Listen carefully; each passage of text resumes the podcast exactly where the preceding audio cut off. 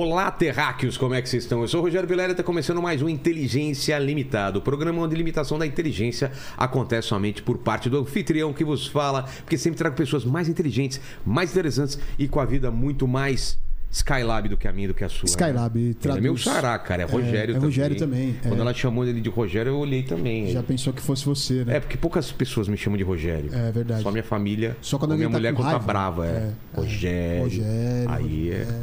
Como que o pessoal vai participar dessa live hoje, Lene? É isso aí, galera. Já tá fixado lá no chat as regras. Você pode participar com pergunta ou comentário, né? Lembrando que a gente lê sempre as cinco melhores perguntas, então elabore bem suas É. perguntas. Às vezes já é respondido aqui, o cara pergunta a mesma coisa. É. Exato, né? Presta atenção aí e tal. Aí eu já vou pedir pra você se inscrever no canal, se tornar membro, já dar like nesse vídeo, que é muito importante. E senta aí, porque hoje o papo, a resenha. É, a boa. gente faz tempo que tava tentando trazer o Skylab É, aqui, eu tô vamos até- agora, eu tô né? até- eu estou até emocionado. Você como músico, É, né? exatamente. Pô, que legal, Lene. Rogério Skylab. É, eu ia pedir meu presente inútil, mas eu tô vendo aí que essa, can- essa caneta aí. Porra, essa, essa caneta tem um. Essa caneta. Tem história? Essa caneta Bic pode até ser um- uma espécie de perver, cópia pervertida da caneta Bic do Bolsonaro. Bolsonaro deu uma caneta né? Bic também, é, né? exatamente. Porra, mas essa caneta Bic, pra mim, é uma importância. Eu não abandono a caneta Bic de maneira nenhuma. Não gosto daquelas canetas mais chiques. Nada. E, chiqueiro e outra coisa, eu escrevo muito à mão. É, ainda? Ainda. Eu Por escrevo muito à mão. É, ah, você sente melhor passar os pensamentos? Não, você sabe uma coisa? Eu uso muito cadernos para estudar. E a maneira de estudar, para mim, é usando caneta. Entendeu? Escrevendo no, no caderno sempre. Eu sou um pesquisador, né? É, lancei alguns livros recentemente.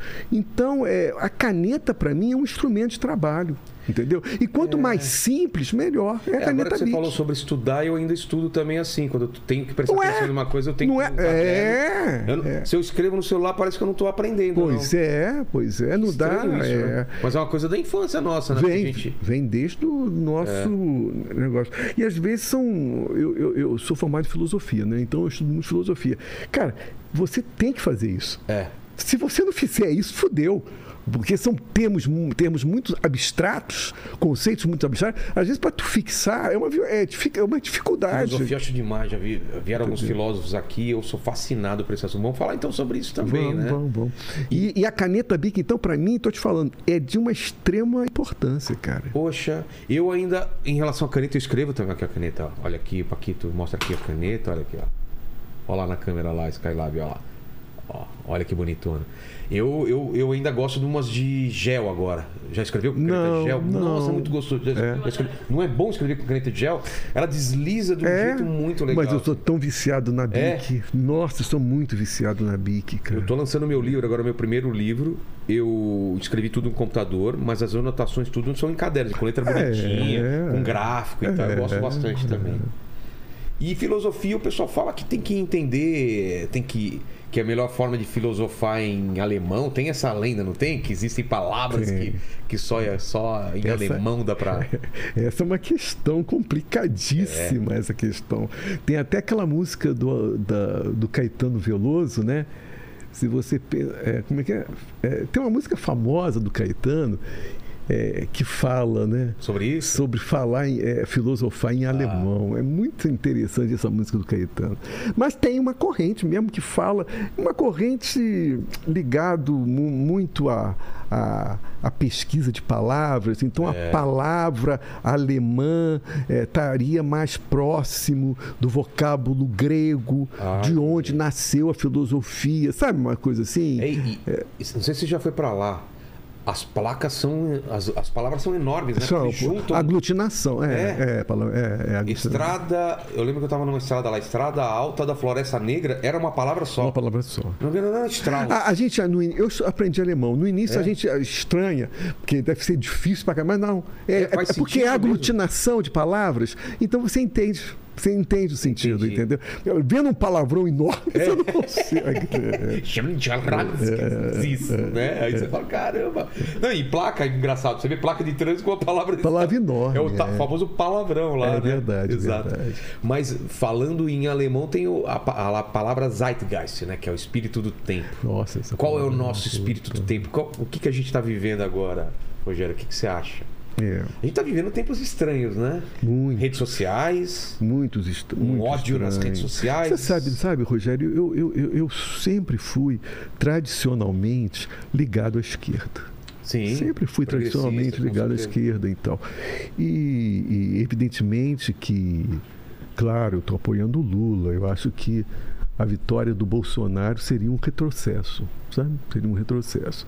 Eu sempre tive. Mas a, a- a minha perspectiva é de é, é- é ligado à arte, à à arte, né? É, ao pensamento. Então, é, eu sempre vou estar, apesar de gostar muito de política, eu vou estar sempre numa perspectiva de incômodo, tanto Entendi. no lado direito quanto no lado esquerdo. Você está me entendendo? Num- não per- pertencimento total. Você Não se, pertencimento- afasta para conseguir enxergar. Exatamente, melhor. esse Ah, afastamento é fundamental. arte. É, óbvio. fundamental. Quando você né? se insere em alguma coisa, você não consegue ver o todo, né? Eu, eu, cri- eu lancei eh, ano passado um livro de ensaios políticos chamado Lulismo Selvagem, sabe? Eu vi esse termo, lulismo, Lulismo selvagem. O selvagem. É. Um termo complicado. É, é, Esse livro, é, enfim, é um, é- é- é um livro de ensaios políticos que eu, eu tinha um programa no canal no, no Brasil 247 Sei. que era, era, um, era um programa comigo e com Gustavo Conde. Gustavo Conde era um editor do Brasil 247. Nós tínhamos esse programa chamado Desentrevista. Né? E eu apresentava esse programa. E, e a ideia do programa era o seguinte: eu apresentava um texto no site do Brasil 247 e no final no- da outra semana a gente discutia o texto. Tá entendendo? E à medida que o programa foi se desenvolvendo, os textos foram crescendo, foram crescendo. E eu comecei a reparar que um texto dialoga- dialogava com o outro, sabe? Aí eu falei, eu falei Gustavo, é, essa, esse dá uma coletânea de textos aqui interessantes, entendeu? E que, que de- tem uma relação orgânica entre eles que dá para se desenvolver um livro ali, de fazer um livro. E daí veio o lulismo selvagem, né? Mas em tese, você lendo a palavra, você até pode pensar, ah, o cara é lulista. É, é, de fato, eu valorizo muito esse termo lulismo, né?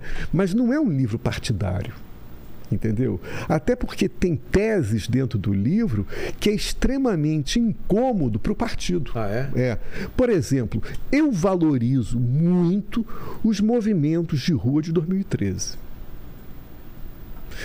No seu início. Porque o P- No seu, no seu É, porque início. o, Porque- PT tenta, tenta vincular isso à queda da Dilma e É, tudo que veio e- depois. Ele, né? diri- ele diria que ali foi chocado o ovo das serpentes. Né? No sentido de, disso. Né? Mas eu acho que no começo era muito. é, ninguém conseguia segurar e entender o que estava acontecendo.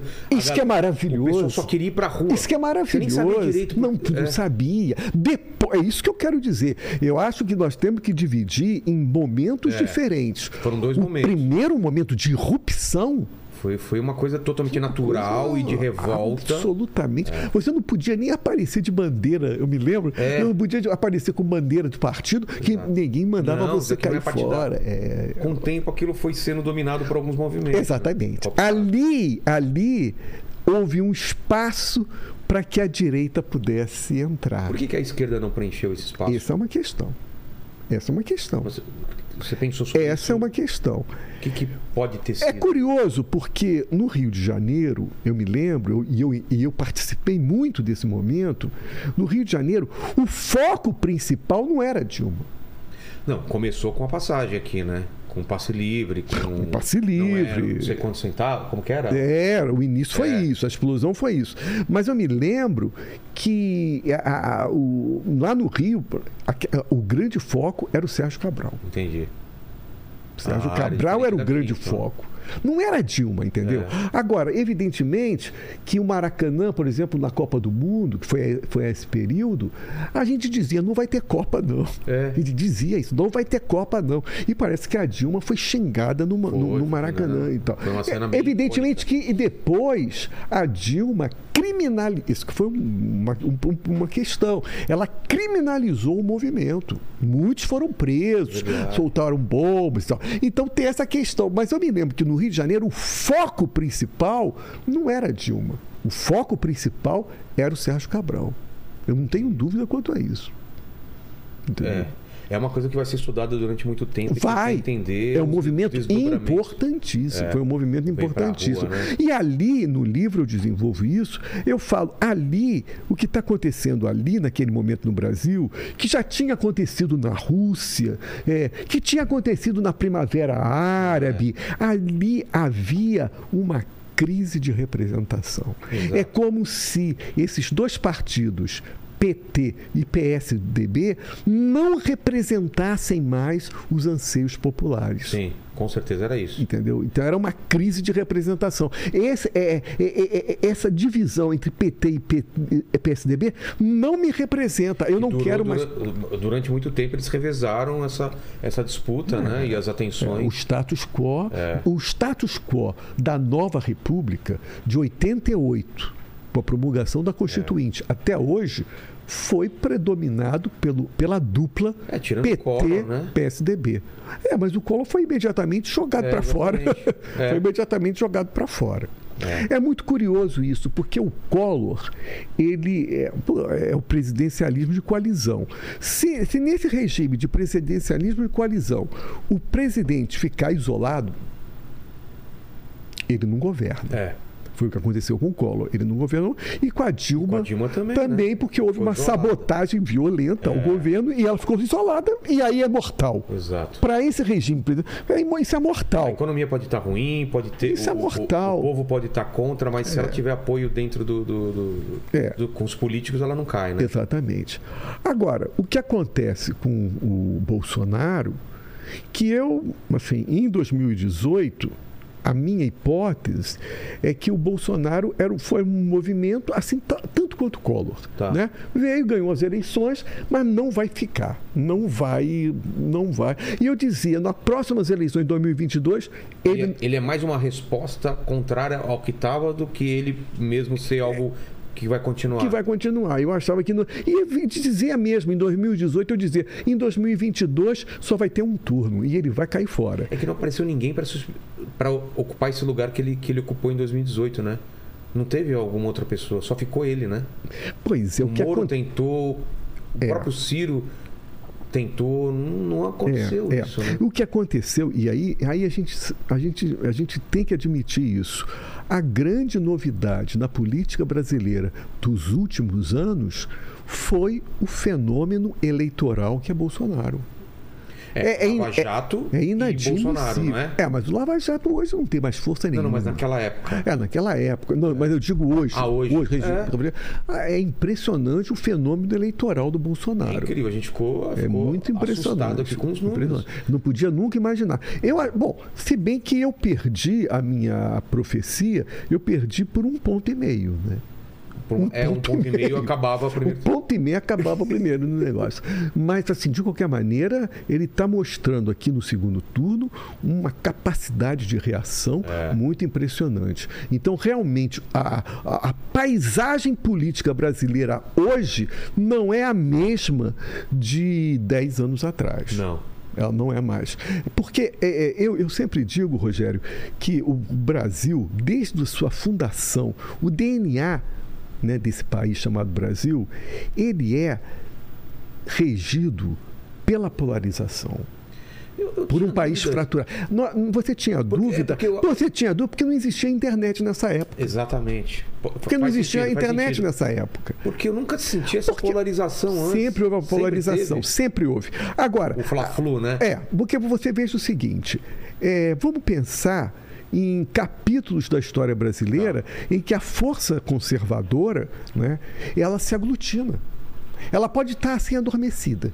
Em determinados momentos, ela se aglutina. Por exemplo, você é acha, possi você acha possível é, é, o, o governo militar ter mantido essa ditadura durante mais de 15 anos, quase 20 anos, se não tivesse um respaldo popular? Claro, claro. Impossível. É, faz sentido, entendeu? claro. Então, você vai ver no- eh, na história do Brasil, em alguns momentos, essa força conservadora adormecida, mas em outros, aglutinada e É. fazendo, entendeu? Então ela está presente. Ela está presente desde os primórdios, entendeu, cara? Mas, mas PT e Lula, PT e PSDB, essa- não- não tinha esse embate, né? Tava, como você está falando, estava adormecido. Não tinha essa coisa que a gente tem hoje, as, as pessoas se é, brigando, parentes brigando, amigos brigando por causa Mas o. PT e o PSDB não era polarização, se Não, você pensar bem. E essa outra força que estava adormecida? Estava adormecida. É? E agora ela voltou. Ela voltou e Mas está mostrou. sua ressentida, força. você acha? Eu Ou não, sei se é ressentimento. Eu, o fato é que ela, ela se aglutinou e hoje ela é uma força eleitoral. Essa força conservadora se tornou uma força eleitoral Sim, sim. de polarização. Pode ser dúvida. que tenha movimentado um pouco do PSDB. O Lula fala muito esse negócio, mas quando eu tinha uma relação boa com É. o PSDB, claro, porque PT e PSDB não representavam, não eram expressão Não eram dessa força conservadora. Exato, Você está me entendendo? claro. Então, a força conservadora, ela está presente desde a fundação desse país. Em, em certos momentos, ela deixa de estar adormecida e se aglutina. Seja na ditadura militar, seja no bolsonarismo, seja no governo Collor. Em alguns momentos, ela vai se aglutinar e vai, vai se mostrar presente. entendeu? Se o Bolsonaro ganha agora, provavelmente o Lula não, não volta em 2026. Quem seria essa outra força da, da esquerda para derrotar o bolsonarismo ou quem, quem vier no lugar dele? É, Essa, essa tua hipótese ela é equivocada porque o, o Bolsonaro não vai ganhar essas Ah, então eleições. é uma, é um, é um- uma suposição. uma suposição. Mas, ela, Mas se- se não, acontecesse? se acontecesse, né, no campo das, É. do si. Eu acho que o Lula não viria depois, em 2026. é. Cara, a política é uma coisa tão. É, é- ela é tão. é, Imprevisível. imprevisível, É. né? você, você, você poderia imaginar esse lamentável final do Ciro Gomes? Cara, não. Lamentável. Não, quando ele veio aqui, ele estava em ascensão. Ele veio aqui no Estava em programa. ascensão. E de repente aconteceu o que aconteceu. Lamentável final. Eu duvido que Não, ele. ninguém poderia imaginar. Eu, duvi- Nem ele, né? eu duvido que ele consiga retornar. Ele foi abaixo do, da, da O Dória, o Dória Ele é- também tomou o golpe e não voltou. Você viu até. Pô, você se lembra da- da- das vacinas? Como ele se mostrava A força- a grande força de oposição ao, ao- ao- ao- ao Bolsonaro? Cara, eu- É imprevisível. é mesmo. imprevisível. O Moro, que a gente achava que teria uma força de ser a terceira via, também. Imprevisível. Naufragou. E naufragou. Então, essa é impossível e Lula ganhando. Lula ganha, ele falou que ele não, é, ele não vai hipótese ser. mais, ele- pla- mais plausível mas é mas aí, aí você acha que a, a direita vem mais forte como oposição? Não, a direita vai continuar forte. Esse é um quadro que mudou. Mas eu não mudou. acredito mais que o Bolsonaro também esteja em 2026, tanto Lula quanto o Bolsonaro. Eu acho que seria outra pessoa. Você acha que o ele pode voltar? Não, acho que não, não voltaria. Não sei.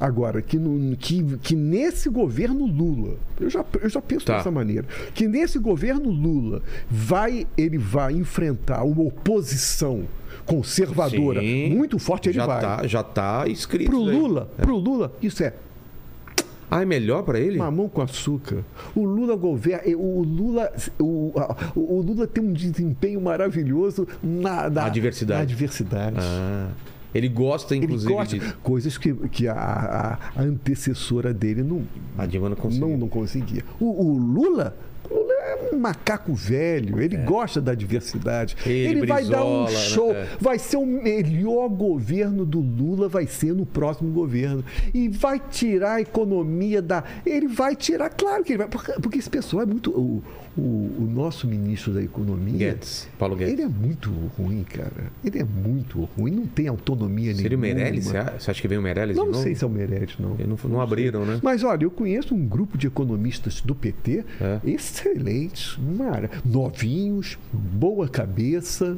inteligentes, sabe? O Rossi, gosto muito do Rossi.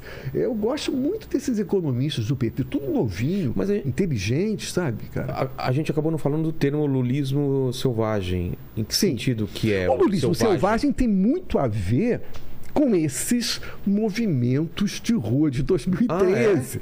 Não é que é aquele. Porque é uma coisa curiosa.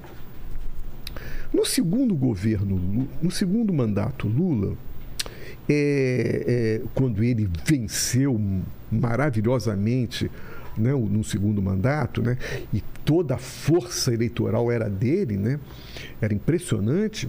Né, nesse momento houve uma autoconfiança do povo, sabe? É como se o povo. É, é, é o povo andando de avião. É. Essa imagem, né? Sei. É o povo comendo. Ele gosta muito dessas metáforas, Exato, porque eu acho picanha. maravilhoso, comendo É. a sua picanha. Mas é isso. é isso, entendeu? É, o povo tendo. é, é, é, é, vivendo é, como um outro qualquer. Né? Por que, que o povo tem que viver na senzala? Por que isso? Né? Por que essa determinação de lugares? Casa Grande, Senzala, por quê? Por que, que você não pode explodir essas determinações sociais? Não é? E, é- e essa locomoção. E é isso que o, Collor, o Lula deu para o povo brasileiro. Essa autoconfiança, esse desejo de. Esse, esse poder de sonhar, de desejar. Você está me entendendo? Então, isso me parece que é a essência do lulismo. A essência do lulismo é um empreendedorismo, não esse empreendedorismo de bicicleta levando comida para os outros do iFood. IFood esse, e- esse empreendedorismo que é arrochante, né? Que é para sacanear, né? Aí fico com a ilusão de que eu, eu não tenho patrão, eu sou empreendedor. Isso é, isso é balela, né? Não, o empreendedorismo é, que o governo Lula é, é, fortaleceu no povo, sabe? E é isso, né? É, é, esse fortalecimento, e é isso que eu quero dizer para você, Rogério, que essa é uma outra tese minha que é meio é é meio assim é meio polêmica, né? O lulismo selvagem foi uma coisa tão forte, foi uma coisa tão poderosa que voltou contra a própria Ah, foi um tiro no pé? Voltou. Por quê? Não, porque aí Criou uma expectativa? esse bolsonarismo todo, né?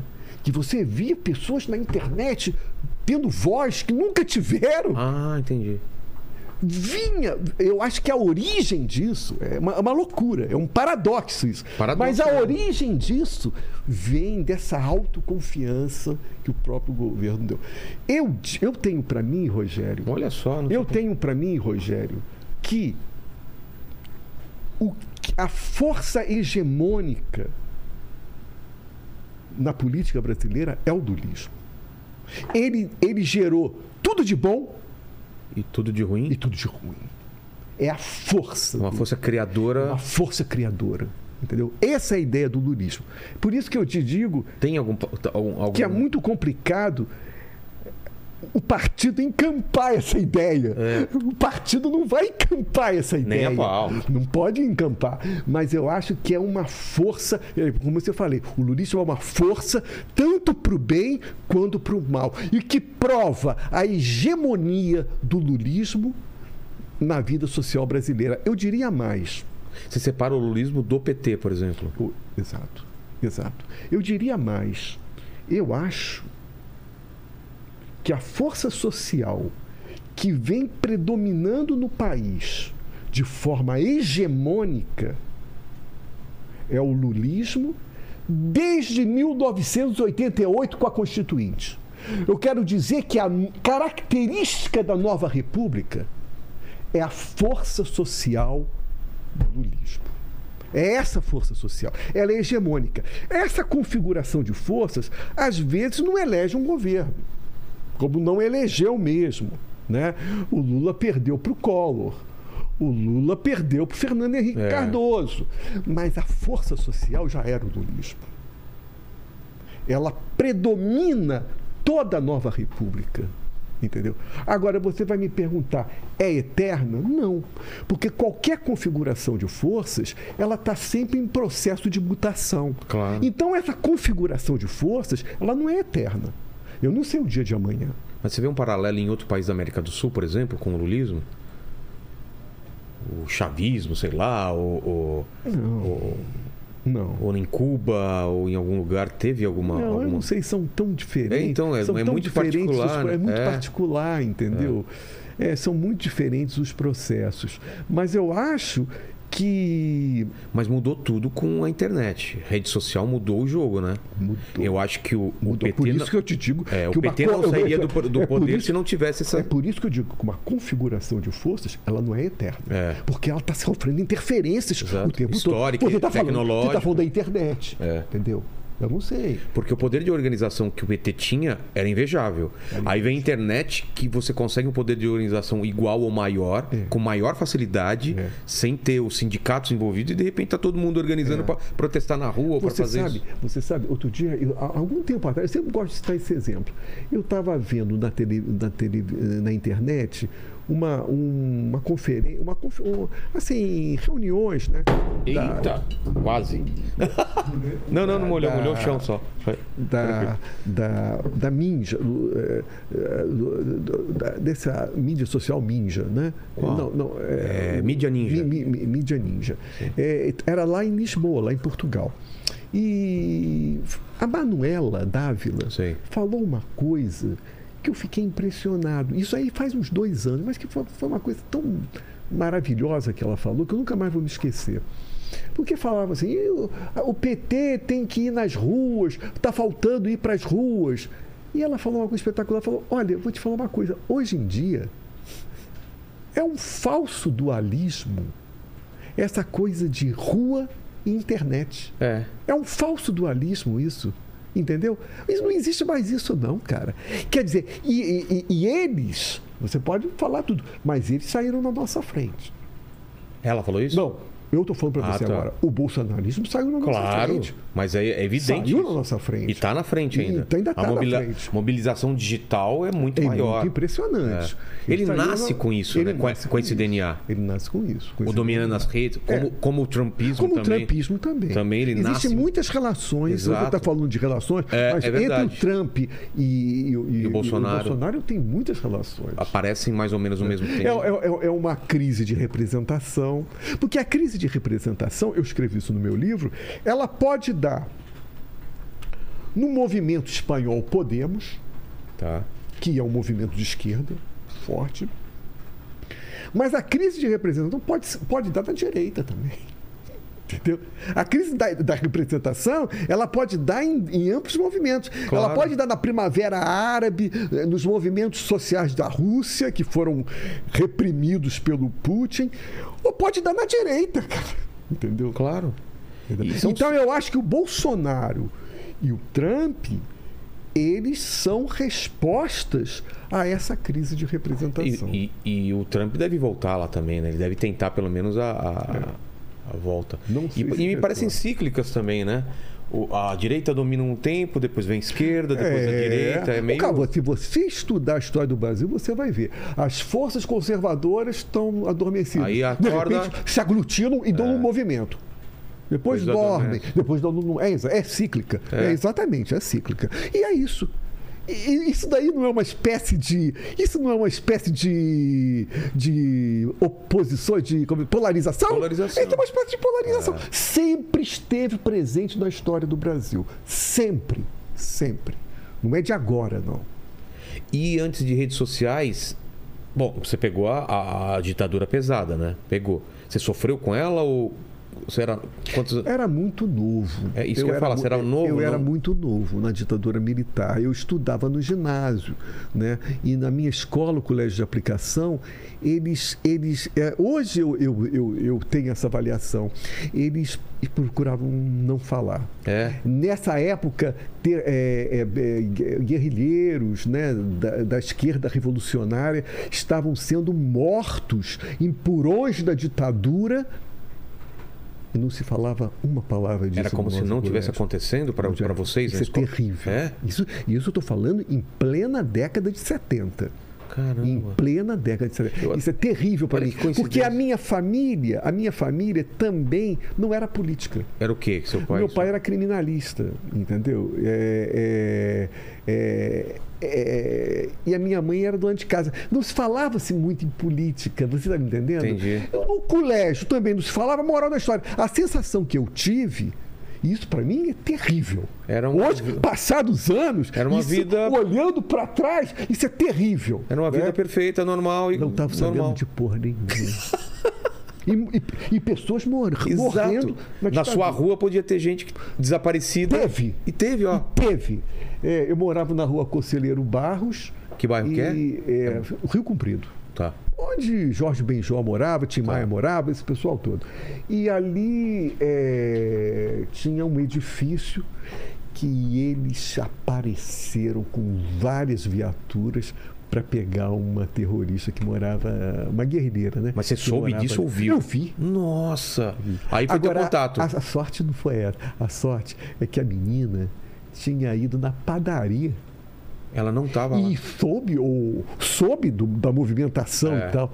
Pegou um ônibus e Desapareceu. e nunca mais. Cara. Nunca mais. Eu vivi isso na- na- nos meus olhos, É. mas era, era reprimido. Como que isso era reprimido? Isso para mim é terrível, saca? Isso é terrível. Eu, eu tive o azar de viver numa, numa família que não era muito politizada e fui estudar num colégio que, que era considerado um colégio padrão do Rio de Ah, Janeiro, é? um colégio de aplicação. Né? Mas eu tenho a impressão que nessa época os colégios jogavam. Era repressão violenta mesmo. É. Não, não tinha esse negócio do professor. Poder sei falar o que quiser. É. Não sei se o Colégio Pedro II, que sempre teve uma tradição liberal, é, fosse mais aberto nesse, nesse aspecto. Mas o Colégio de Aplicação, eu posso falar como testemunha, foi assim terrível. Foi terrível porque não se falava uma palavra. Uma palavra. Então, pra vocês é como se tivesse tranquilo. não tá- Exatamente. E na televisão não se falava nisso também, jornal. Não, televisão, era, os jor- os jornais eram censurados. Né? Era uma coisa barra. Quer dizer, você olhando tudo em retrospectiva, É. isso, né? É uma coisa muito curiosa. Eu, eu não mudei a minha zona eleitoral, sabe? Até hoje? Então, até hoje. Então, é, isso é uma forma de retornar aquelas calçadas que eu caminhava né, e não sabia de nada, né? Isso daí, cara, eu até escrevi um texto muito bonito falando sobre essa questão de retornar aquelas calçadas que eu pisava e sem consciência nenhuma na época. É. Sem consciência, na época, sem consciência Mas nenhuma. dizem que a né? ignorância é uma benção, né? De certa forma, você era feliz por outros motivos. e. É, mas eu não gosto dessa felicidade. É, é uma felicidade que, felicidade. que quanto mais você sabe, mais você fica É, aliena- ansioso. Isso aí é alienação. É, alienação. né? Alienação absoluta. E que acontece em alguns bolsões até hoje, né? Tem gente que nem Exatamente. sabe o que está acontecendo. Exatamente. O que, que é que está acontecendo? Essa briga, que ninguém sabe. É, Vai lá e exatamente. vota. É. Mas você acha que pode escalar para alguma coisa violenta esse, essa, esse embate agora, esse direita-esquerda, essas coisas, guerra civil, a gente se matando na rua? Você acha que chega a isso? Não. Não a gente não acho. tem esse DNA. Não acho. Não. É, Para que tivesse acontecendo isso, é, eu primeiro acho que o bolsonarismo tinha que ser uma força social. E eu acho que ainda não é. O que, que é uma Pode- força social? Força social é o que o lulismo é. O lulismo é uma força social. É isso que eu estou te falando. É uma força social que, que está presente na sociedade brasileira desde a Constituinte Tá. até os dias de hoje. É a hegemonia. É o que o, é o, que o, o- aquele grande. Aquele, aquele grande. é, marxista russo. Né? Me esqueci o nome dele. Um dos mais famosos.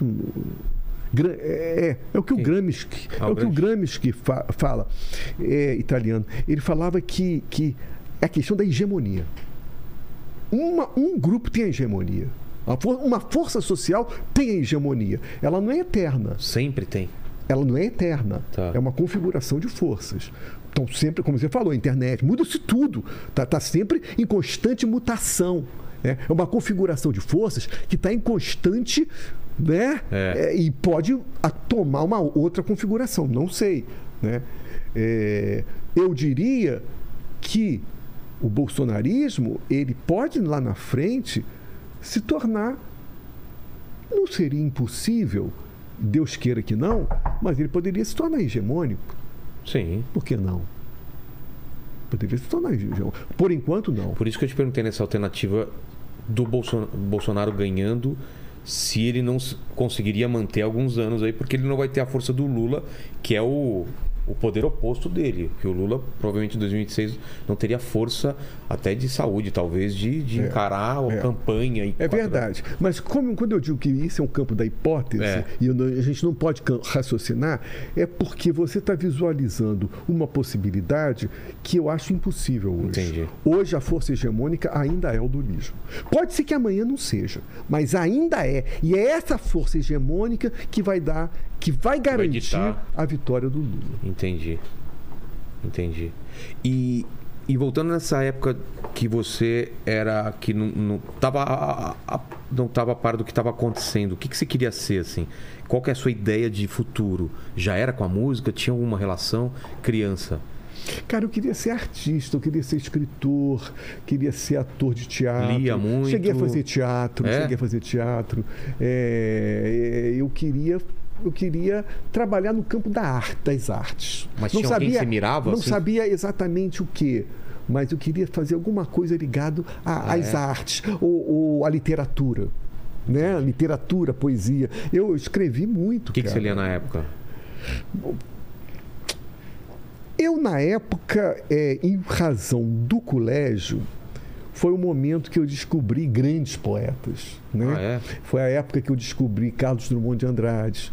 Foi a época que eu es- descobri João Cabral de Melo Neto. Eu não posso nunca mais esquecer que a primeira vez que, quando eu entrei em contato com João Cabral de Melo Neto, eu falei: que poesia horrorosa. É mesmo? Parece um poe- uma poesia de, engenha, de engenheiro. Porque ele, ele falava mesmo, uma poesia de engenheiro, sabe? E, porque era completamente diferente do lirismo do Manuel Bandeira.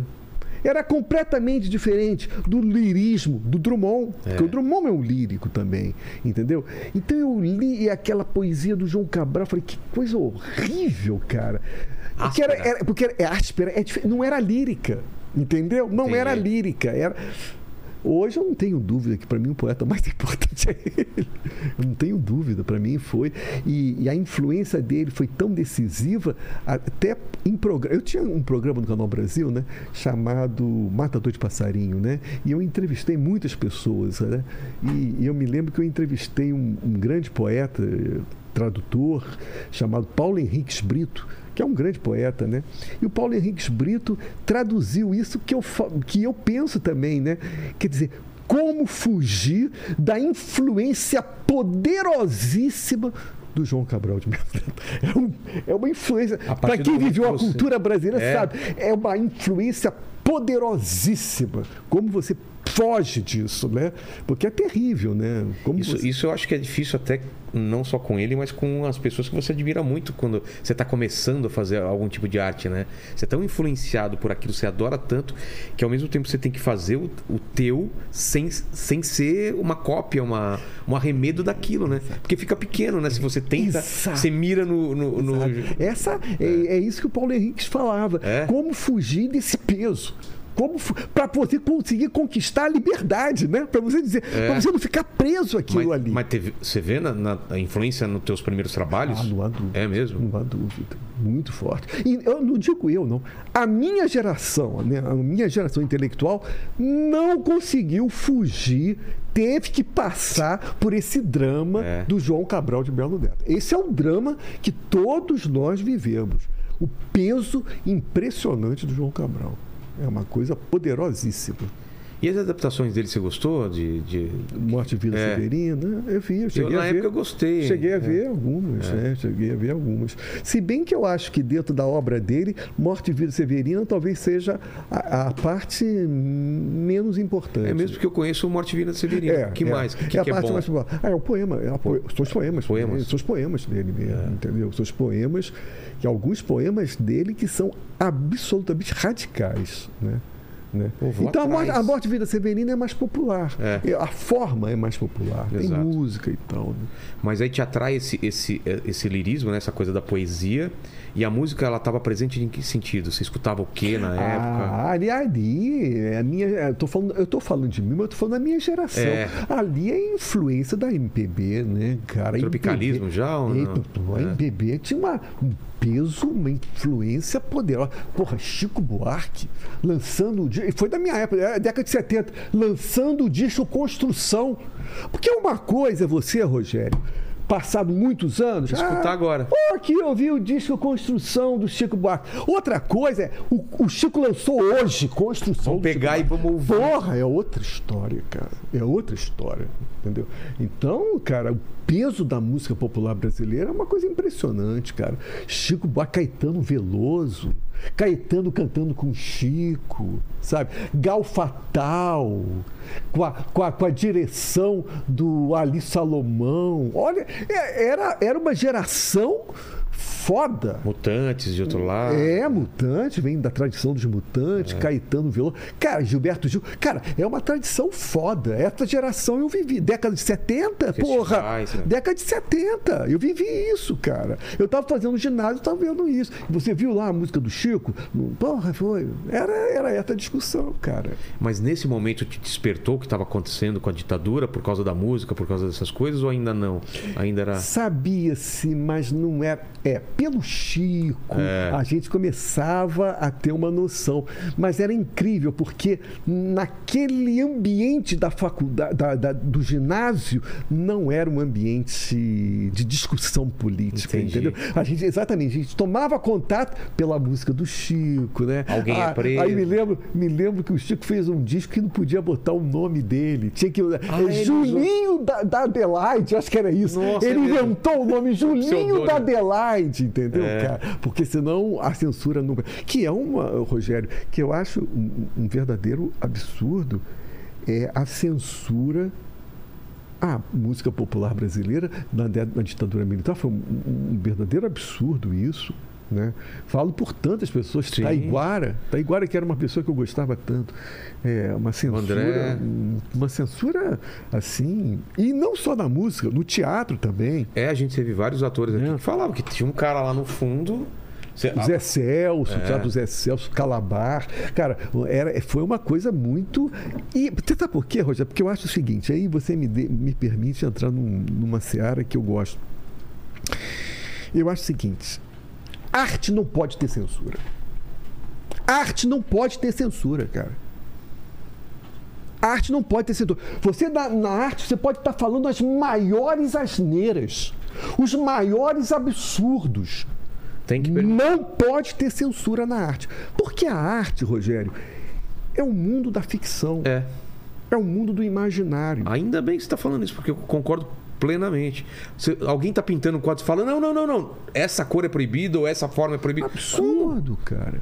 Senão Absurdo. não tinha acontecido tudo que Na, a, a, arte é o ficcional, é o imaginário. É. Como é que você vai censurar o imaginário? Eu acho a, a, absurdo isso.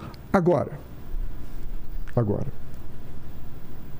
o outro lado, que é da declaração é. da vida real. As ideias, né? Quem, quem disse que você é absolutamente livre? É. Em nenhum lugar do mundo, claro. em nenhum país. Então, essa ideia, essa balela de que a expressão é livre, a expressão não é livre, não, cara. E se você está injuriando uma pessoa? Você está chamando para apedrejar alguém. Se você está ofendendo uma é. pessoa, não é? Mentindo. Mentindo, produzindo fake news. Uma coisa curiosa isso que você fala mentindo, que é uma coisa interessante que eu gosto muito de falar isso. O real existe. O real existe. Como assim? O real. O real. Os acontecimentos. Sim. A ele realidade. Existe. Ele não é imaginário, não. Não. Ele não é guerra de narrativa, não. Olha, olha, olha onde eu quero chegar. Não é guerra de narrativa, não, cara. Evidentemente, acontece uma coisa aqui. Para todo mundo. Eu tô olhando aqui. Você tá olhando daí. Ele tá, ele tá olhando de lá. Ele tá olhando de lá. E eu tô olhando daqui. É. Nós temos percepções diferentes.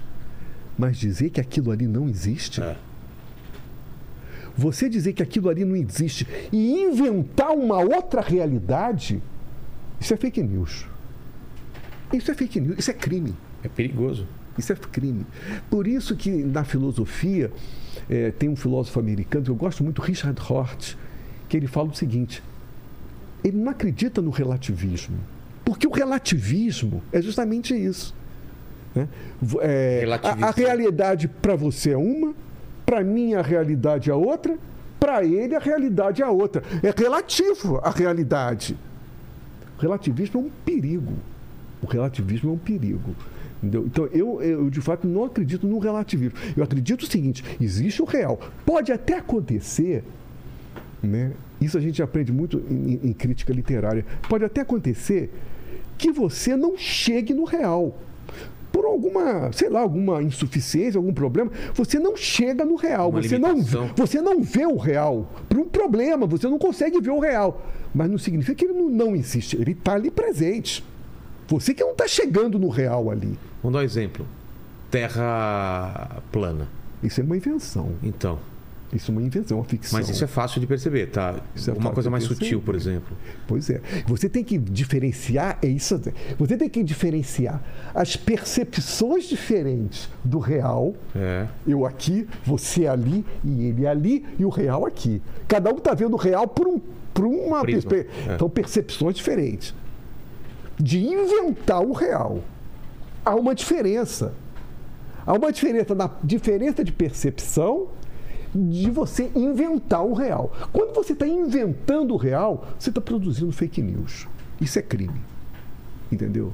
Isso é crime. Você não tem que inventar o real. Você não pode estetizar o real. Que Na, é diferente na arte. na arte você Na pode arte você pode fazer tudo. tudo. Eu posso fazer um mundo. Na arte você pode fazer, fazer, tudo. Eu posso fazer um planeta, um mundo plano e é Lógico. arte. É uma, é uma- Eu tenho uma música chamada Fátima Bernardes Experiência, que eu falo verdadeiros absurdos em relação a Fátima Bernardes. Verdadeiros absurdos. Tipo o quê? Fátima Bernardes fugiu de casa. Fátima Bernardes mandou um beijo. Fátima Bernardes foi baleada. Fátima Bernardes chupando o dedo. Glória Maria! Glória Maria! Fátima Bernardes para presidente. Fátima Bernardes em carne e osso. Fátima Bernardes tem corrimento. Fátima Bernardes com William Bonner. Glória Maria! Glória Maria! Fátima Bernardes investe tudo. Fátima Bernardes com arroz lagrega. Fátima Bernardes é vagabunda. Fátima Bernardes tem caderneta. Glória Maria! Glória Maria! Fátima Bernardes cheirando cola. Fátima Bernardes com a pica dura. Fátima Bernardes experiência. Fátima Bernardes também é cultura. Glória Maria!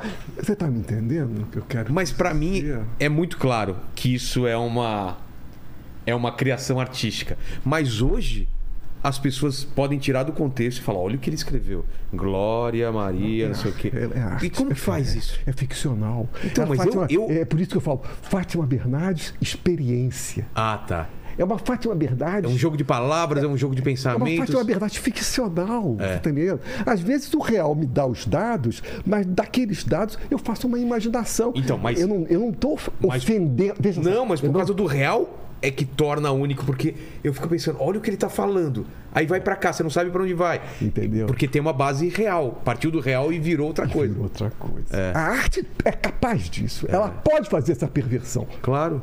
No real, você não pode fazer perversão. Você não pode ir na frente da casa da Fátima Bernardes não e falar pode- isso pra ela. Não. É. E você não pode dizer que aconteceu uma coisa que você sabe que não aconteceu.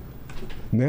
Como É. está ocorrendo na- nas campanhas políticas. Está produzindo fake news. Isso é crime. Isso não é real. Você está me entendendo? Sim. É, por exemplo, uma declaração tua. Você pode fazer uma declaração polêmica. Né? Uma declaração tua polêmica. É você que está falando. Não arte, eu falando o que eu penso. Exato. Ah, tá. Ah, tu, tu não é absolutamente livre, não. Não, Não. eu posso pagar por Não. isso. Pode ser criminosa. Então que história é essa de a nossa expressão é livre? É livre é o caralho, pô. Não, é livre porque eu posso falar, mas eu posso. Ah, mas as vai, vai ser criminalizado. É, exatamente, Não exatamente. é? Né? É. E o negócio do MBL. Ah, a expressão é livre. Vai, caralho que expressão é livre, cara. Tu vai ser penalizado, cara.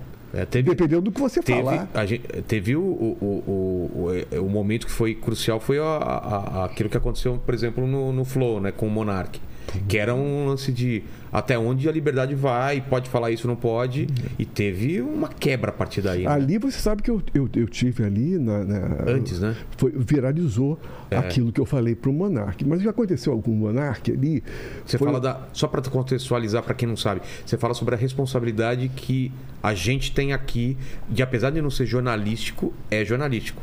Explica isso. Exatamente, exatamente. É, Você. Não é uma conversa de botequim. Porque tem numa conversa câmera, de botequim.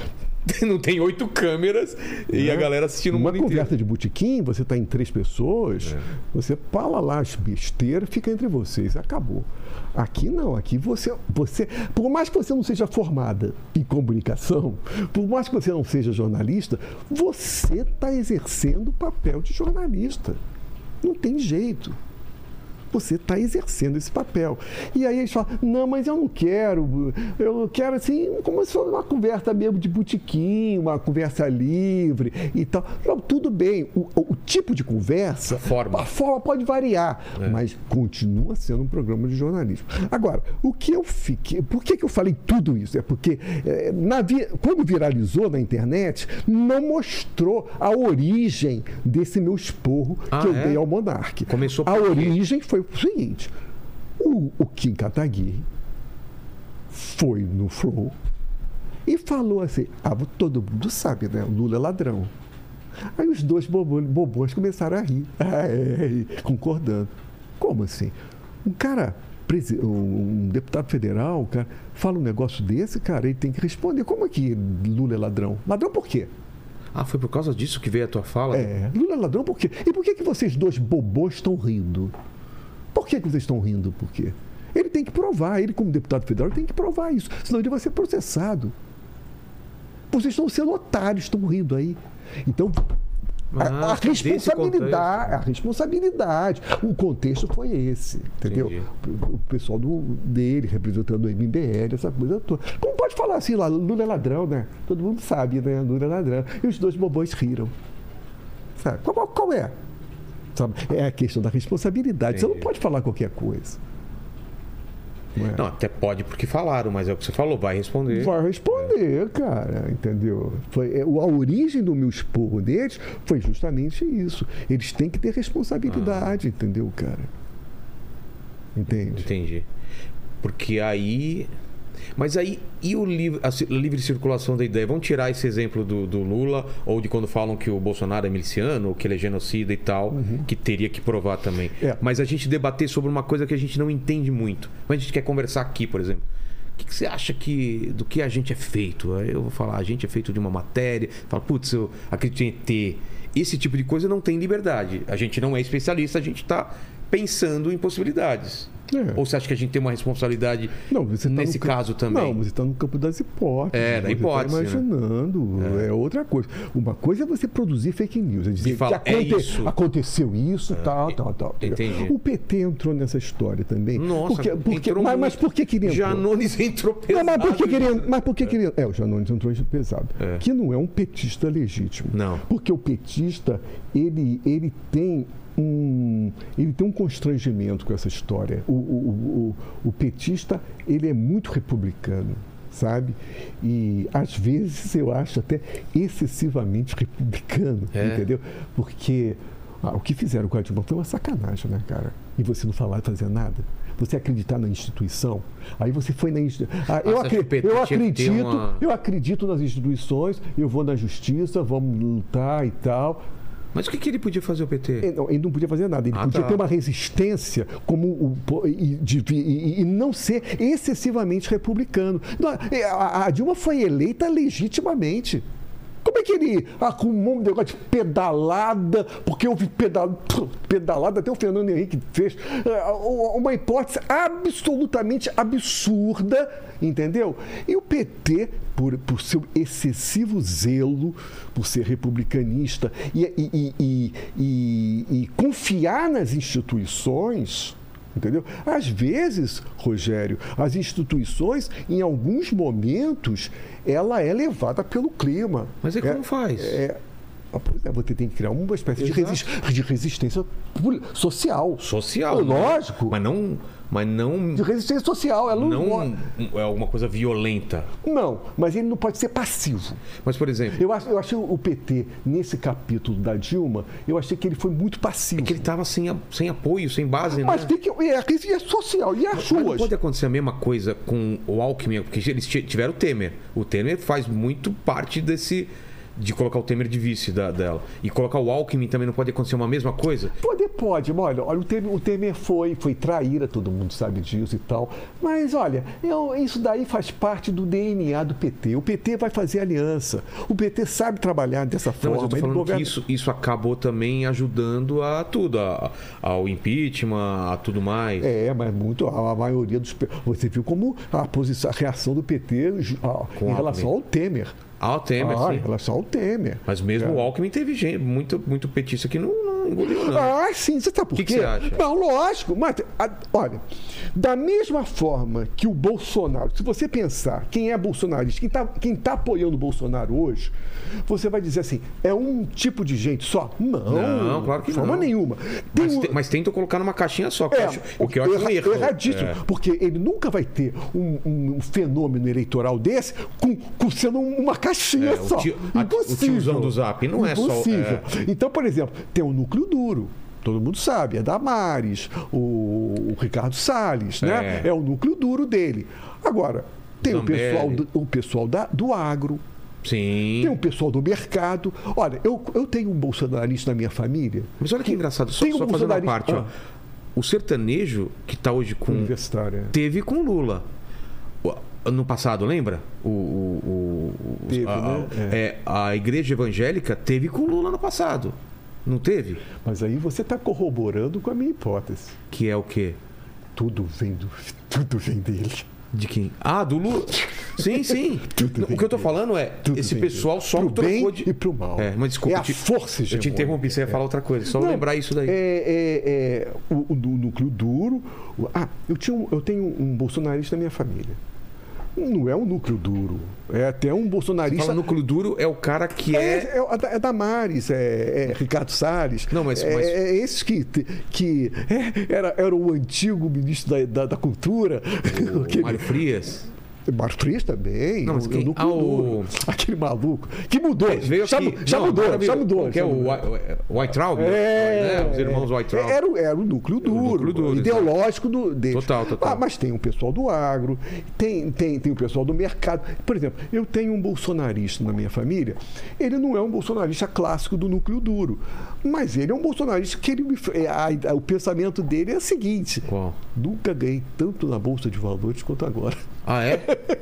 Ele tem um motivo. É. Ah, você está me entendendo? Entender, é. então, então são vários segmentos. O PT é a mesma coisa, cara. Você acha que o PT é formado por um segmento só? Não. Tem várias facções ali Tem dentro do PT. tem- Várias, várias. Aquele, aquele mais radical foi absolutamente contra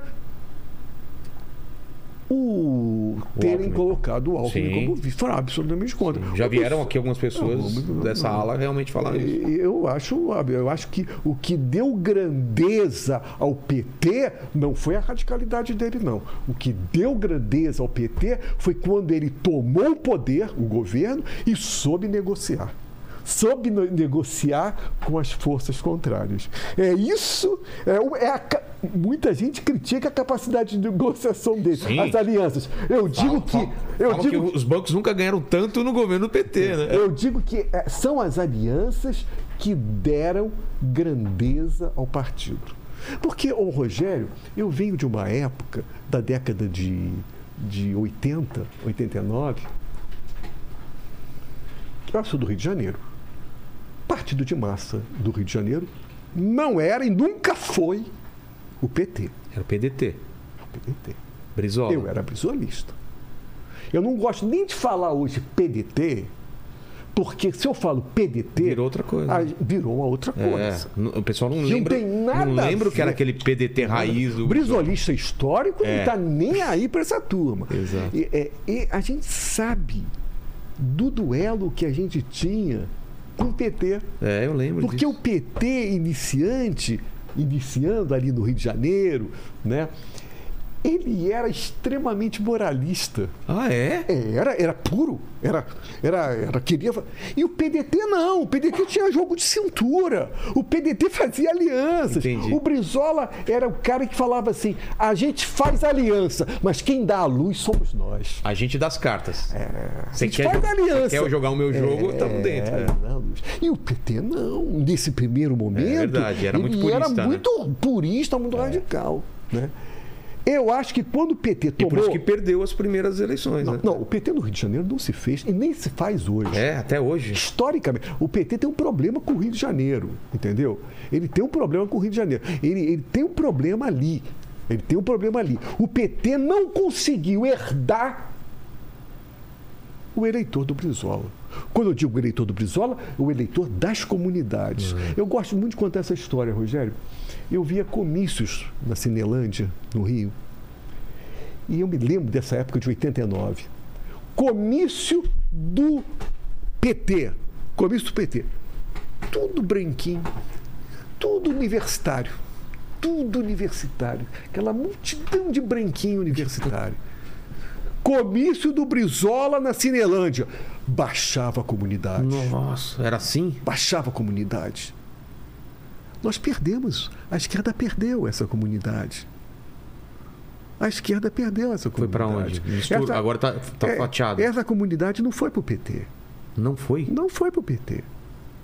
Até hoje, quando você vê no Rio, estou falando Rio de É. Janeiro, quando você vê hoje uma- um comício do PT no Rio de Janeiro, você ainda vê essa herança. Cadê os pretos do Brizola? Cadê os pretos do Brizola? Eu tenho uma música que é, que é justamente o preto do Brizola. É? É. Que eu falo isso. Cadê os pretos do Brizola? Isso foi nos anos 80 que. que- 80, é 89, é na década de 80, que o Brizola foi governador e tal. O PDT era um partido de massa. E nós tínhamos muita polêmica com o PT na época. Você está me entendendo? Que é justamente isso. O PT era um partido muito moralista. É, tinha essas três forças, né? Você tinha o Maluf, o Brizola. Tinha o Mário Covas. Mário Covas, é verdade. Tinha o Afif Domingues. É. né? Tinha essa turma toda. Né? Mas era um, era um grande debate. Né? Era um Sim, era, era uma outra leva de Era uma político, outra né? leva de político. Era diferente, cara. É. Parece que eles eram maiores que o, que o partido, É. né? Então, rapaz, eu, eu, eu, ainda tenho essa questão. Cadê os pretos do Brizola? Exato. Eu tenho essa questão ainda comigo, sabe? Cadê os pretos do Brizola? né? Né? Mas, Rogério, voltando à sua linha temporal, então, você está nesse, nesse caldeirão do que está acontecendo e como você vai se encaminhando assim para trabalho? Você começa a trabalhar do quê? A música como entra? Como que é o teu início? Bom, vamos falar de música. Ah, eu, você sabe, Rogério, eu sou um produtor fonográfico, né, cara? Há 30 anos eu venho produzindo os meus discos. Produzir Né? é fazer tudo. É. Quando eu falo produzir meus discos, eu quero dizer o seguinte: eu nunca tive a benesse de uma indústria fonográfica. Entendeu? É, por exemplo. Hoje né? é até mais comum isso, mas na, na década de 80 e 90 não. Você precisava de uma, de uma gravadora, Com né? certeza. Por exemplo, você falou da década de 80. É, vamos lembrar aqui o Lobão que teve aqui, Sim. eu me lembro da, da entrevista dele e tal. O Lobão, é um cara da geração 80. É. Às, às vezes ele fala assim: não, eu, eu venho do rock progressivo, do do da década de 70. Conversa fiada, foi um momento passageiro. O Ele Se Fez foi na geração de 80, É. Total, total. onde a gente ouvia as músicas dele na rádio. É. Ganhou muito dinheiro. Você está me entendendo? Ganhou muito dinheiro. Agora, ele tinha toda a benesse da indústria fonográfica. Era o momento Rogério, que o rock, o rock nacional. Eu vou falar uma coisa polêmica. Se não fosse a indústria fonográfica, não existiria Caetano Veloso, Chico Buarque, Gilberto Gil, de porra nenhuma. Como assim? Porque quem fez isso foi a indústria fonográfica, cara. Ué. Você acha que o Caetano teve a popularidade, o prestígio político e social que ele tem se não fosse a indústria fonográfica? Pensa um pouquinho. É, não tinha outro Suponhamos, caminho, né? suponhamos que o Caetano Veloso fosse como uma espécie de Rogério Skylab, né? produzindo os discos dele sozinho. Você acha que o Caetano É. Veloso teria o prestígio que ele tem hoje, cara? Não. A mesma coisa com o Chico. Então, esse cara chamado André Midani, que era o grande executivo, era o grande o, o grande Big pai, Boss. é, o Big Boss. É, era ali, todos eles, todos eles veneram. Você pensa que não? É Arnaldo? Antunes, todos eles veneram. Todos veneram ele. Porque é claro, todos eles construíram um patrimônio, adquiriram prestígio político social em função da indústria fonográfica. Se não fosse a indústria fonográfica, eles não existiriam. Quando eu falo isso, veja bem, eu não estou desvalorizando eles, não. Eu adoro o Chico Buarque, eu adoro o Caetano Veloso, eu ouço eles, eu bebo eles. A questão não é essa, é uma questão estrutural, você está me entendendo? Se não fosse a indústria fonográfica, eles não existiriam. Eles seriam. uma- Ah, esse rapazinho Caetano Mas Veloso. eles vendiam bem pra época ou não? Ah, vendiam. Vendiam? Né? Eles vendiam. é, no, no- não, vamos- Não era vamos- que nem os românticos, né? O, Não. o chamado brega da Acho época. que não. Eu entrevistei o Agnaldo Timóteo no É? programa do Maçãs e, o- e o falecido Timóteo falava isso, né? Que ele bancava Ele o. vai. Eu já vi isso daqui aqui.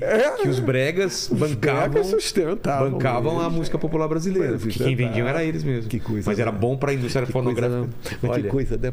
É, com isso, me remeto novamente ao Lula. Quem sustenta esse país são os pobres, né? É, Não é mas é. os- Não é. Você vê? Quem é. consumia era. É, é muito impressionante. E eu acho que a solução desse país está nos pobres, sabe? É, é, é, dele- é dali que vai vir a solução. Entendeu? Sempre vem, né? Sempre vem. Mas a gente tá falando disso, né? Da indústria fo- fonográfica e de você não ter esse apoio. Não. E como você fez esse caminho? Então eu fui um cara que fui lançando meus discos. Bancando? Bancando, bancando, bancando. É, você sabe, Rogério, que nessa época, né, eu até re- recentemente, né, eu fui funcionário do Banco do Brasil. Eu trabalhei no Banco do Brasil a minha vida toda. Eu sou aposentado do Banco do Brasil.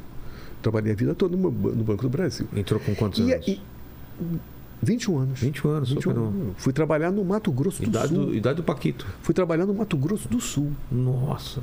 Trabalhei durante dois anos, depois voltei para o Rio. Tá. Mas olha só, era uma estratégia minha. Eu- o que, que eu fazia? Eu pedia para trabalhar meio expediente. Eu queria trabalhar só seis horas. Para poder fazer minhas outras coisas. Tem uma grana garantida. Rogério, a pior coisa são, quando eu penso nos meus colegas do Banco do Brasil, que eles tinham família e eles. Eu também tinha, mas eles tinham filhos e tal. E eles tinham que sustentar, né? Então eles, coitados, eles precisavam de um salário maior. O que, que eles faziam? Faz, trabalhar horário, trabalhavam horário integral. Né? Para ser comissionados. Claro. Né? Então, moral da história: chegavam de noite em casa, Cansado. cansado. História, você acha que eles iam fazer alguma coisa? Não. Fazer porra nenhuma. Isso é uma vida que eu percebia, na... oh, te juro, cara, naquela época eu já percebi. Cara, eu vi isso no meu pai. Fazendo um trabalho para sustentar a família que ele não gostava e pensando nas próximas férias ou pensando no, no próximo. no- quando o filho ia sair, aí ele ia poder fazer mais alguma coisa. A vida, a vida inteira dele foi E isso. nessa época eu me lembro que muitos colegas meus falavam assim: vou ganhar o meu. ah, aquela, aquela, aquela parte salarial, Ah. é, como se chama? É um salário extra. O décimo terceiro? Não, não. Depois de trabalhar durante muito tempo, ah. ele tem direito a tirar um dinheiro. Ah, eu sei, É, é, é, sei. é, me esqueci o nome disso. Então muita gente fazia isso. Fundo de garantia? É, um negócio de fundo de garantia. Ele tinha, durante 15 anos, depois Tá. ele tinha esse direito de tirar isso. Eu via muita gente fazer isso, tirar, fugiu. Sabe pra quê? Pra quê? Pra ir pra Miami fazer compras. Ah. Era a época. Era essa época. É. As pessoas iam pra Miami fazer compras. Sabe o que eu fazia? É. Eu fazia isso também. Eu pegava o dinheiro. Sabe o que eu fazia? O quê? Produzia meus discos, cara. Exato. Produzia meus disquinhos. Que na época era caro pra cacete. Não é como agora. Seria o quê agora é em mais dia? fácil. Hoje Agora é mais fácil. Seria o quê? Produzir- Uns 50 pau hoje em dia, comparado com o que você Por gastaria? aí, por aí. Nossa, por juntava, aí, juntava, É. Era na época do vinil. Meu primeiro Mas como disco, você distribuía meu, meu isso? primeiro disco, meu primeiro disco se chamou Fora da Grey. Fora Que era um da? da Grey. Grey de é- cinzo? Grey, é- Cinza? Grey, não, não, fora da Grey. Grey é gris é uma coisa, Grey é outra. Tá. Grey é, é rebanho. Ah, pensei que era Grey em inglês. né? Cinza em inglês. Não, Grey, rebanho, Ah, é, rebanho. fora da Grey. Então, é, eu me lembro que era vinil. Eu estava na época do vinil ainda. Sei.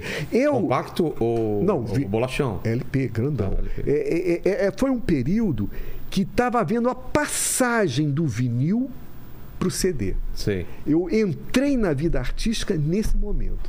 entendi. Entendeu? Então, assim, meu primeiro disco ainda pegou a rebarba do vinil. Né? Fica caro.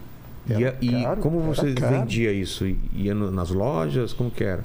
Nas lojas. Eh, que mais? Fazendo shows. Né? Que mais? Eh, é, nas lojas e, e fazendo shows. E aí, como você não tinha uma gravadora por trás e não tinha rede social, como você se divulgava? Pois é. Porque não tocava em rádio, né? Como é que era, eu divulgava? Era jabá, né? Que tinha, né? Como é que eu divulgava? Bom, exatamente. O primeiro momento, nesse momento, era muito importante o jornal. O, o jornal impresso? imprensa, Ah, é? Era muito importante. Nessa época, o jornalista ainda era formador de opinião. Porque hoje ele não é mais, não. Não. Mas naquela época ele era ainda formador de opinião. Entendeu? Então, é, eu me lembro, cara, que né, era uma época que eu pegava o meu disco, eu mesmo escrevia o release, entendeu? E eu ia lá na. Eu ia lá na. na Nas editorias de- nas- na, no na, eh, na sala de imprensa do Jornal do Brasil, Você do Globo. Eu não, podia, podia Ah, é? entrar, não tinha na proibição. Você podia chegar com material para entregar. E eu ia no Jornal do Brasil, ia no Globo entregar o material e ficar pedindo, pelo amor de Deus, para que ele escrevesse. Porque podiam não escrever também, Claro. né? É. Esse, é esse era o drama dessa época do artista independente. Que não tem uma gravadora por, por trás, E fazendo o marketing dele. Mas né? alguém escrevia, aceitava o, o, o, o- Eu, escutava eu, e. eu- eu tive a sorte. É né? mesmo? Eu tive a sorte do Jornal do Brasil, que nessa época, o principal jornal da cidade do Rio de Janeiro se chamava Jornal do Brasil. Não era o Globo. Ah, é? Jornal do Brasil era o formador de opinião. Depois o Jornal do Brasil entrou em decadência e aí o Globo ficou todos os anos 90, né, dominando, Dominando. tudo e tal. Mas eu me lembro que o Jornal do Brasil, nessa época, escreveu uma matéria uma elogiando o disco e ficou entre os dez principais lançamentos do mês, sabe? Tinha uma coisa assim. Caramba. E ali eu comecei a ser conhecido. Junto com isso, eu peguei o disco e mandei pro programa do Jô.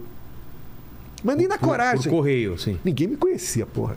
Mandei Já era Skylab, já era Rogério Skylab. Ah, Rogério Skylab. O Skylab é por quê? Por causa do. Eu fiquei lá por causa de um, de, de um, de um festival em Juiz de Fora e eu, eu tinha um samba chamado Samba do Skylab. Que eu nunca gravei e nunca vou gravar, porque eu É? não gosto, não gosto. Meu senso crítico impede. Tá. Mas aí as pessoas começaram a me chamar de Rogério Skylab. Skylab por causa do, do Do satélite que Sky- caiu no. no- Não, o samba do Skylab retrata a queda do satélite. Que todo mundo ficou.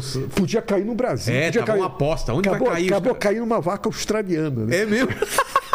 Coitada da podia- vaca. cara. Mas havia um drama. Havia É, um drama podia nessa- cair. Havia um drama O sa- nessa Satélite época. russo, né? Havia um drama nessa época. Não, russo nada, americano. Skylab. Não. Ah, tinha, teve um russo também que. Tinha um russo. que era o russo que. É Sputnik. Sputnik. É. Sputnik. É mesmo, Skylab. É, o Skylab era americano. O, o, e aí, o russo caiu no, no, no mar. É. é. E aí, Então foi por causa disso, então. aí mandei pro João, mandei pro João. Já como Skylab, Rogério. Skylab. Skylab, o vinil, o release Cara, tal. é mandei muito tudo. bom. Mandei tudo. Chegou no jogo, pergunta se eles responderam. Não, responderam. Quem é Rogério Skylab? Quem é isso? Pô, eles devem receber Pô, achei, cacete. achei que tinham respondido. Nada, responderam nada. O que, que eu fiz? Mandei de novo. Responderam? Não. Nada. O que, que eu fiz? Mandei de novo. Responderam. Na E terceira. essa é a vida, cara. A vida do artista é essa, cara. O artista não É pode. porta, não, porta na entendeu? cara faz parte Porra, de ser é porta artista, na né? cara, cara. Testes e. e- É. Quem já fez teste comercial sabe como que é, né? Você Porra, chega lá, tem cara. 20, 30, 50 pessoas É. parecidas com você pra pegar uma É, vaga. Que loucura, né? Trabalha Que muito loucura. com essa parte de aceitação. E aí te chamaram Aí me chamaram. pra entrevista, tem que fazer pré. no SBT. Ah, na época do Soares no SBT. Tá. Fizeram uma pré- pré-entrevista por, Por telefone, telefone. é. E aí eu fui- lá fui eu. Fui eu sozinho, sem O que que você imaginava? Jô Soares, quando rece- nessa época, Jô Soares, quando recebia um desconhecido, não era o mesmo tratamento É verdade. quando ele recebia um ator da Globo. Consagrado, é. Então eu, já, eu, eu sabia que eu ia enfrentar essa resistência. Você não sabia se ia pro lado do humor, se ia pro lado do confrontamento. Não, eu nem pensava em lado de humor. Eu não tinha nem nada de lado de humor, não tá tinha falando, nada. Você tá falando do quê? De, de não saber se ele dá, ia te dar muita atenção, é isso? É, Ah, é, tá. entendeu? Eu vi que o tratamento dele com os atores da Globo era um, Entendi. com a pessoa desconhecida era outro. Né? E lá fui eu. Lá fui eu para apresentar a minha música. E numa época que o, o, o programa de João mudava a carreira de qualquer um, né? Muda, O mudava. não tem ideia hoje. Mudava, mudava. Você ia de um patamar para outro. e- Mudava, É. mudava. É, porque não tinha YouTube. Exato. Tinha que ir pela televisão. Agora, tinha depois os comentários. E tal. total. Não entendeu? É. Cara, nesse dia eu falei, porra, eu não posso, não posso, eu tenho que pisar em ovos, É. não posso desagradar. Cara, Te deram não alguma sei que- diretriz? eu não sei Tipo, que, não canta essa eu música, Não, sei não que não, eu não sei o que aconteceu, que a entrevista. Uma entrevista, você não sabe onde ela vai dar. É. né? Você não sabe onde ela Não vai tem dar. como saber. Eu sei que ele levou para uma entrevista, cara, que eu me estrepei. Ah, é? Eu me estrepei porque eu comecei a falar coisas que eu, fa... eu penso hoje, que audácia que eu tive. Eu cheguei ao ponto de chamar o Ayrton Senna, que tinha falecido recentemente Ah, perto da morte e dele. que o Jô adorava, Sim. e o público paulistano adorava. Eu cheguei a chamar, em plena cadeia nacional, o Ayrton Senna de peão das multinacionais. Nossa. Evidentemente que isso não foi uma invenção da minha cabeça. Eu tinha lido esse, é, isso de um filósofo que eu gostava muito, um pensador brasileiro, chamado Carlos Henrique Escobar. E ele falou uma coisa parecida. Eu falei, que maravilhosa coisa que ele falou. É isso mesmo. Eu vou falar isso. Mas como show." chegou no Ayrton Senna? Não papo? sei. Porque o papo, o papo que a gente você não sabe onde chega no papo. De repente, Cara- Ayrton Senna mandou um peão Cara, de- sabe das quando eu multinacionais. fa- Quando eu falei isso, a plateia vaiou. Claro. Quando eu falei isso, o Jô não gostou e ficou, ficou mais antipático. Já, eu, Já já era, eu já era um ilustre desconhecido. Ainda tem a petulância de falar isso. Cara, ele ficou, ele amarrou a cara. Ele ainda. Ah, eu falei, sabe uma coisa? Fudeu, eu não quero nem saber. Agora foda-se, eu não volto nunca mais. É, sabe? ser- nunca mais vou voltar. Nunca mais volto aqui, acabou, sabe? Eu, eu já estava conformado. Sim, já tinha aceitado esse É. fato. Porra, eu, eu fico desesperado porque esse programa eu perdi. O que- Mas na internet deve ter. Não tem. Não tem? Não tem. Esse programa, esse programa foi, foi a primeira vez que eu fui no jogo. Muitas vezes acham que é um programa, mas essa foi a segunda vez. Ah, tá. A primeira vez desapareceu. Ah, mas no. SBT com certeza Estranhamente, ter isso daí. Não sei. É. O fato é que ele pediu para eu fazer uma palhinha de uma música do disco Desse primeiro? do, Do, do Fora da Grey. Tá. Cara, eu fiz a palhinha Qual que era a música? e o público gostou. Ah. E o público riu. E ele gostou. Aí ele me pediu uma outra música, me pediu uma outra palhinha. Eu, foi, ah, Isso não é normal, né? eu cantei, o público gostou, riu. E ele também gostou, riu. Foi- Cara, Virou naquele entrevista. momento, Rogério, eu virei a entrevista. Virou a chave assim. E quando terminou a entrevista, eu falei assim: eu vou voltar sempre no programa do Você sentiu Eu isso? senti isso. Eu virei um jogo que estava dificílimo, entendeu? Cinco minutos do primeiro tempo já tinha tomado um gol. Foi, virei o jogo, cara. E, de- e a partir daí, eu nunca mais deixei de ir ao programa do jogo. Você não sabe Toda, toda a vezes? série dos Skylab, não, eu sei, porque é, é, o, Sky- o Skylab, a série dos Skylabs, que foi a minha primeira série, tem do Skylab 1 ao Skylab 10. Então foram 10 discos. Cada disco que você lançava, ia lá. Cada disco eu lançava que eu ia Você lá. ligava e falava, Então "Lancei foi justamente no último, no Skylab 10, Sei. foi a última vez que ele estava se despedindo. Poxa então foi- eu, eu lancei toda a série dos Skylabs no programa do jogo. Você foi perto do final, então, do, do programa? Fui. É mesmo? Claro, eu fiquei, eu fiquei até preocupadíssimo, porque eu falei, porra, será que o João não vai me chamar? Ele está se Tá- despedindo. tá encerrando, né? Tá se despedindo. Pô, fiquei com medo. Até falei para ele, eu fiquei com medo de você não me chamar. Sério? Aí Aí ele, ele me chamou, cara. Que Isso foi uma legal. consideração. Não, Eu- fechar um ciclo, E ele, né? e ele falou assim: eu não pode, ele começou assim, eu não poderia deixar de trazer ele aqui ao programa, porque ele está ligado. Ele está intimamente ligado ao programa do É, total. Eu não sei as pessoas em casa, mas na minha memória afetiva, você está muito associado ao, ao jogo. É incrível isso, É né? incrível, né? Porque eu lembro dele rindo de, assim, gostoso, assim, rindo mesmo É. e, e pedindo umas músicas, eu lembro. E eu não sei quantas vezes, eu- é, quantas entrevistas eu vi, mas eu sei que pelo menos umas É. quatro eu E eu vi. fiquei muito triste quando ele morreu, sabe? Poxa escrevi vida. até um texto longo, É. escrevi um texto longo sobre, sobre a morte dele. É, fiquei muito triste sobre a morte dele, né? É porque ali a Globo fez uma sacanagem com ele e colocou no lugar uma pessoa que não é competente. não que tem a dimensão. Ah, você sabe, não precisa Foi o nem falar Adnet ou foi o. o- Não, que Adnet? Foi o. Bial, cara. Bial, exato. é, não tem a mesma competência, não tem a mesma grandiosidade. Ah, do não. jogo, Entendeu? Então, até hoje, a gente Eles nem sente, jogavam o Até hoje a jogo, gente né? sente um buraco. É. A gente sente um buraco. Por isso, por isso que, apesar do Danilo ter todos os pesares, ele acabou Preenchendo, né? preenchendo esse espaço É né, e ocupando e tendo muito maior ibope do que o próprio Bial. Exato. Muito mais ibope do Exato. que o Bial. É. né? E o Danilo foi uma pessoa muito importante, viu? Ah, é, tá aí, aí a patrulha ideológica, você me, me leva a, a falar isso. Quando eu fui no Danilo, nas primeiras vezes, que patrulha Caíram- ideológica. caíram em ah, cima o esquerdista. É? ah, Como é que você vai lá? ah, como vai lá nesse cara, nesse, nesse, nesse fascista, nesse isso, aquilo. Porra, meu amigo. Você é artista. Eu tô, eu tô lançando meu disco, cara. Eu sou artista. Eu vou até no ratinho se for preciso, Claro. cara. Eu não vou ficar com patrulha ideológica pra cima de mim, cara. Vai encher Pagar o boleto, saco, né, cara. cara? Artista Vai também paga eu, boleto. E eu no Danilo falo o que eu quiser. É. Como eu já falei o que eu quiser. Falei, falei, já falei muito. Falei o que eu quiser, dá na minha cabeça. tem- é, não tem- Entende? Então o Danilo foi muito importante nesse aspecto. Fez com que eu conseguisse continuar divulgando o meu trabalho. sabe? Exato, exato. Mas antes de falar do Danilo, eu queria falar da morte, cara. Como que te bateu assim? É, não só a morte do, do, do João, mas como você entende essa coisa de um artista, essa importância que tem, e de repente o cara desaparece. Desaparece. É muito estranho isso, né? É, é. Porque ele teve presente nas casas, nas famílias brasileiras durante muitos anos. Né? Era uma, Então, uma- meio que um gente- processo. Vai dormir, você liga o Jô Soares e vai. Exatamente. Foi muito. Cara, foi foda, porque naquele dia eu estava de madrugada. Eu, eu, eu fico muito acordado de madrugada, Ah, né?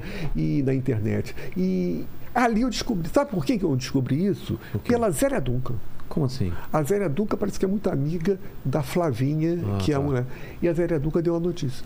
No Twitter? No, no Twitter. Poxa. Eu descobri Mas ali. aconteceu de- naquele aconteceu de momento. Acho que madrugada? foi naquele momento. Foi de madrugada. Ah, Eu descobri naquele momento. Putz. A Zélia Duncan escreveu o Twitter, eu descobri ali. Eu, foi ali, a morte recente foi ali, Ah, naquele cara. momento. Aí eu escrevi um longo texto falando da importância dele, né, cara? O Jô Soares tem um, ele tem um tem um lugar papel muito separado. grandioso, é. né?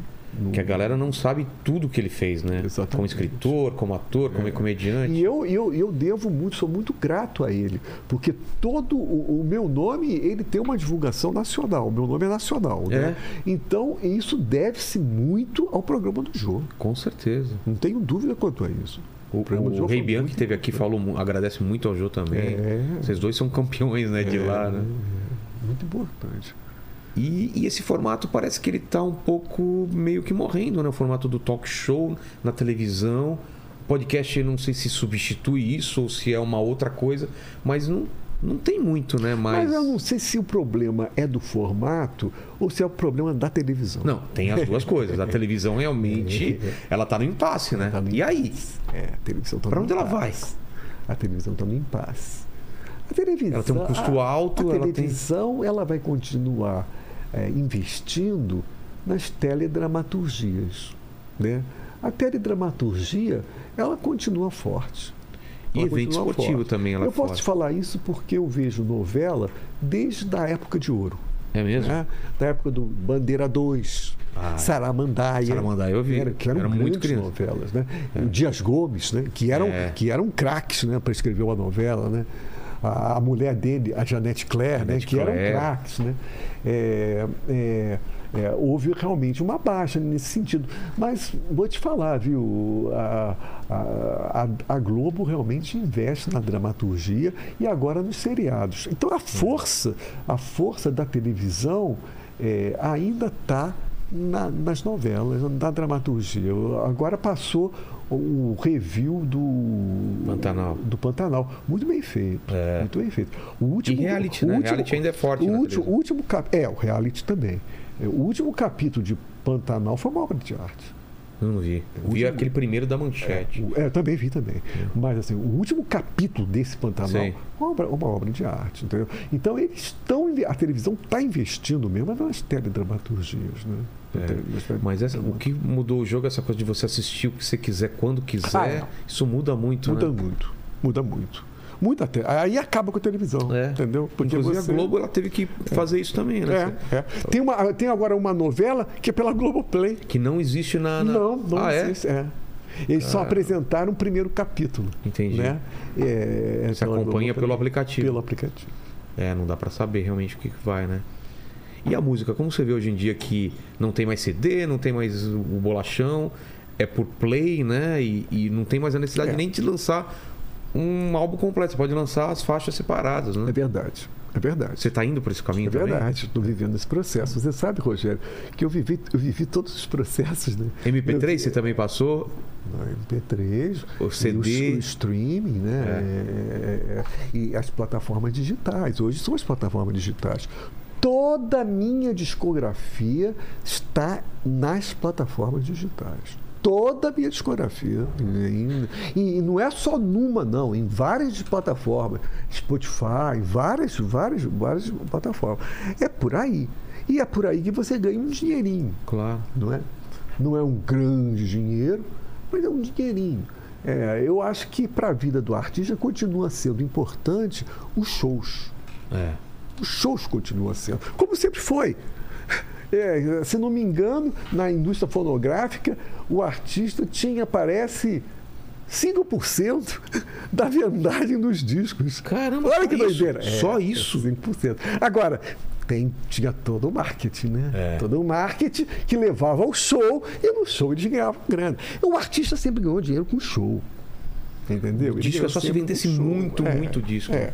Então, através das, das plataformas digitais, eu ganho lá meu dinheirinho e tal. né? Mas o- a, a força mesmo é no show. E ainda tá fazendo show? Continuo fazendo show. Voltou depois da pandemia? Voltei. Demorou. Eu, eu, eu fiquei recluso durante muito tempo. O que, que né? você fez durante a pandemia? Nada. Parou? du- Durante a pandemia, eu lancei, de, de importante, eu lancei os meus dois livros. Na verdade, um foi um relançamento. Foi do meu livro de poesia, Debaixo das Rodas de um Automóvel. que- Debaixo das rodas é, de automóvel? é, eu lancei em 90 pela Rocco. Tá. E agora eu relancei esse livro. Tem uma parte inédita desse livro, é, né? É, Eu lancei pela Cotter Editorial. E, e lancei o livro no Lismo Selvagem.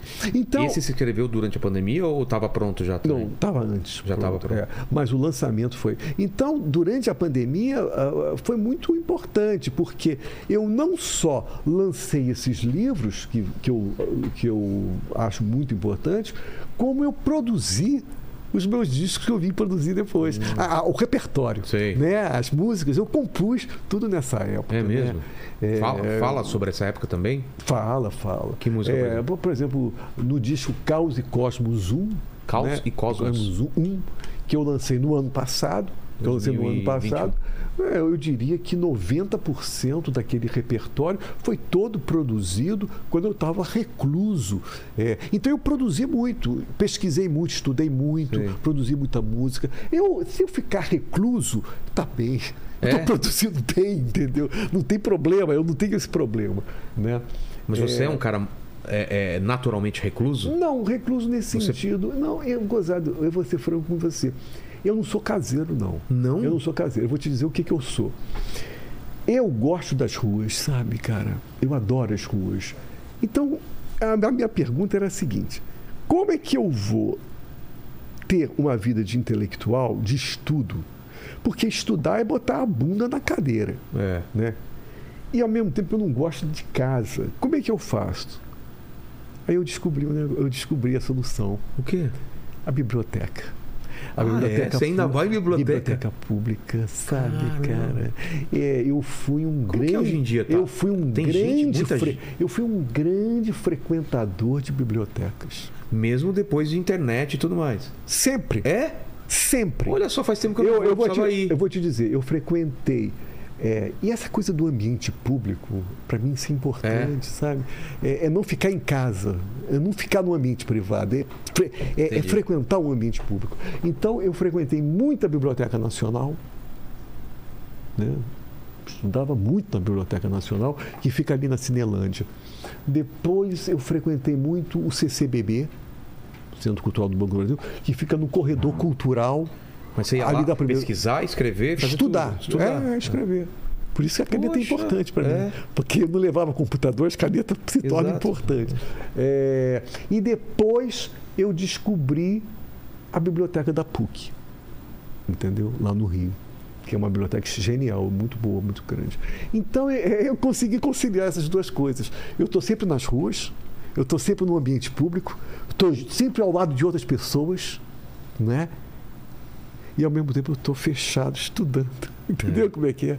Estou com a bunda, tô concentrado no meu, no, no meu estudo. Então, a biblioteca se torna fundamental. E, e eu tenho eh, escritores aos quais eu tenho, eu, eu dou grande importância, que foram bibliotecários também, que, É e que, que valorizam, amam a biblioteca. O primeiro, Jorge Luiz Borges, Ele foi bibliotecário? foi bibliotecário, estudou, viveu o tempo todo, trabalhava na biblioteca. E o outro é o Jorge Bataille, que também foi bibliotecário, entendeu? Então, a, a, a- tá aí, é uma coisa que você está me dando oportunidade de falar. A, a biblioteca, para mim, teve um papel muito importante na minha formação intelectual, entendeu? Entendi. Na minha formação, sim, mas é isso que eu, que eu falei. É uma coisa anacrônica. Eu vou numa biblioteca, quero sentir aquele cheiro de livro. Porque de a novo. casa, você sabe por que a casa? A casa é o seguinte. Falando na tua casa? É, É. estudar em casa. Telefone. é, a- Tem minha- televisão. Minha mulher falando. É horrível, É. cara. Eu quero. Na biblioteca você consegue ficar Focar. focar na coisa. Poxa, eu não tinha entendeu? pensado nisso. É. Faz sentido Em, mesmo. em casa eu sei, porque depois que houve a pandemia e durante a pandemia, eu sofri muito. Eu vi o- a grande dificuldade de estudar em casa, porque em, em casa você é muito solicitado. É. Tem milhões de coisas para te Tirar o fugir, foco. fu- tirar o foco, fugir da atenção. É. Eu lembro que quando eu escrevia, também escrevia de madrugada por causa disso, que era o lugar que ninguém A vai te ligar, madrugada, tá todo mundo dormindo. madrugada eu sou apaixonado pela madrugada. É. Madrugada O Jô é também era maravilha, desses, né? era. Dormia quatro. A gente sempre falava que É? dormiu que horas hoje? Quatro da manhã.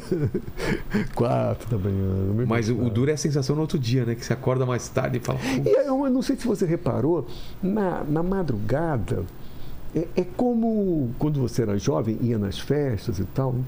É, na madrugada, você adquire uma liberdade até para falar certas coisas com os outros, né? Ou você está na festa, ou você está que na vida cotidiana, do dia a Na luz do dia, dia. na luz do dia, É. você não tem. Então a madrugada tem essa magia de você poder falar, abordar coisas que o dia a dia, na, naquela coisa metódica, você não consegue, É verdade. não é? Total, total. Você não pensa nisso É, também? verdade. As minhas, eu tenho muito boas lembranças de madrugadas pensando, fazendo umas conexões malucas. Malucas. É, você que, abre livro. que provavelmente na hora Não. do dia você não teria. Não teria. Exatamente. Eu já tentei muito, muitas vezes, ter- principalmente quando nasceu meu filho, de acordar muito cedo e, e transformar minha madrugada seria o período da manhã. Mas é diferente, né? Você tá mais comportado. Que, que- lá. que criança é foda, né? Porque acorda de manhã cedo. Nossa, É foda. acorda muito né? cedo. É muito cedo, é foda. Lene, como que tá o chat aí? Ó, o pessoal tava, tava aqui, quando ele tava falando sobre, sobre a política, o pessoal tava meio, meio bravo com ele. Ah, aqui. imagino É. que sim, né? Mas aí agora deu uma, deu uma, uma amenizada e o pessoal mandou umas Vai, perguntas. falei, eu vou ao já. banheiro. Vai lá, vai lá, vai lá. É, Vamos lá. Então, aí ah, tem, tem, tem alguns comentários aqui, né? Que o, o gênio Skylab, né? O pessoal tá falando aqui que ele é o gênio. Vou ao banheiro, hein? Do lado da- das placas lá. ali, é. E agora, é, o Leonardo, o Leonardo Jobs, ele mandou aqui o seguinte, ó. Boa noite, Rogérios, kkkk. Através do Skylab conheci a arte de Jupiter Apple. apesar de muitas pessoas ju- julgarem e não levarem a sério, sempre tiro coisas boas das letras de ambos. E aí, fale um pouco mais de suas vivências e co- com ele. Um abraço. Que acho que foi um disco que ele fez com, com, com Júpiter. Júpiter. É, com Júpiter.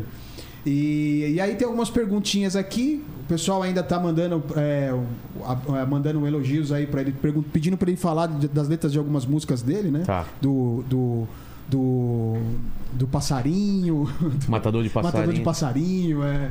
Tem uma aqui que é qual que é a Paquito, diferença você, desse- você conhece alguma música? Você é fã de alguma Pô, eu música? sou fã, cara, sou fã. Qual? A música que eu mais gosto é Cadê Meu Pau? então vamos falar isso daqui também. Fala, Lene. Alguém, alguém mandou aqui uma música que chama, parece, é, a diferença entre Ana Maria Braga, Mário Covas. Nossa, é. É, uma coisa assim. É, e aí tem. Aqui a galera basicamente tá pedindo pra ele falar sobre as músicas dele. Mas na parte da política o pessoal tava, tava falando o quê? Brigando? Do, do- É, porque assim, os, os, os bolsonaristas, né, estavam refutando o que ele tava falando a respeito do Lula, sobre. sobre é, sempre com, aquela, aquela, aquela, aquela fala né, do ladrão, né? Sei, sei. O Lula é ladrão e tal. Fala, fala, Paquito. É. Cara, até esqueci o que eu ia falar, mas. Ah, ô, Paquito. Perdão, cara, eu fui, eu fui ler Cara, o- tava o 30 chat. segundos antes só você levantou a mão. Como É, você pode não, ter esquecido? lembrei, lembrei, lembrei. Ah. É, sabia que o Pirula já deu nome pra uma música do Rogério Skylab, cara? O quê? Como assim? Porque o Pirula, uma vez, ele tava puto que o. Ele tava puto com o Banco Bradesco. Sei. E aí ele tweetou alguma coisa assim: ah, não consigo fazer nada. É, buceta, que buceta, Bradesco? Aí um cara comentou assim: isso podia ser o nome de uma música do Rogério Skylab. E aí ele fez uma música e colocou o nome Buceta Bradesco. Que buceta Bradesco? Buceta Bradesco? Buceta Bradesco. O pessoal também tinha perguntado pra ele aqui se ele, se ele iria no pânico na- nos Ah, dias de hoje tá, e tal, tá. né? Mandaram aqui também. Então tem bastante. Vamos falar é, da parceria dele com, com, Com o Júpiter. É, com Com o Júpiter. Júpiter. A música que você mais gosta, né, Paquito? Que é Cadê Meu Pau? Cadê meu pau? E teve outra coisa. Matador de passarinho. Matador de passarinhos. Passarinho. Escutou? as- O pessoal perguntou da sua, da sua parceria, né? Com. Você não conhece nada da minha música, né? Conheço- Você não conhece nada. Conheço algumas Não conhece coisas. nada. Matador de passarinho.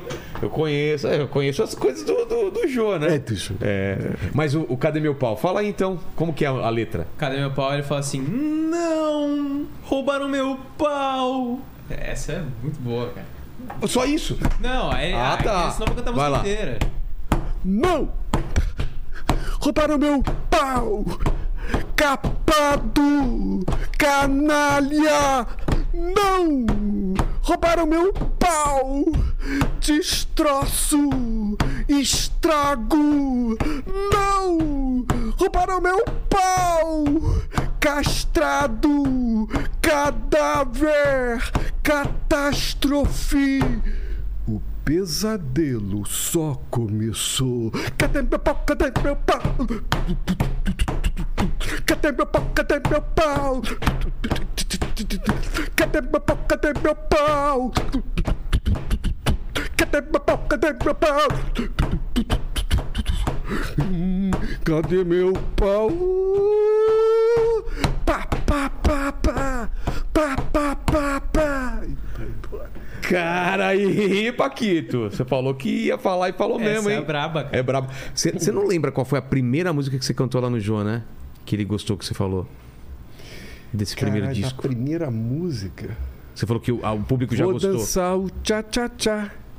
Casas da banha, alegria vem de lá. Casas da banha, também vou aproveitar.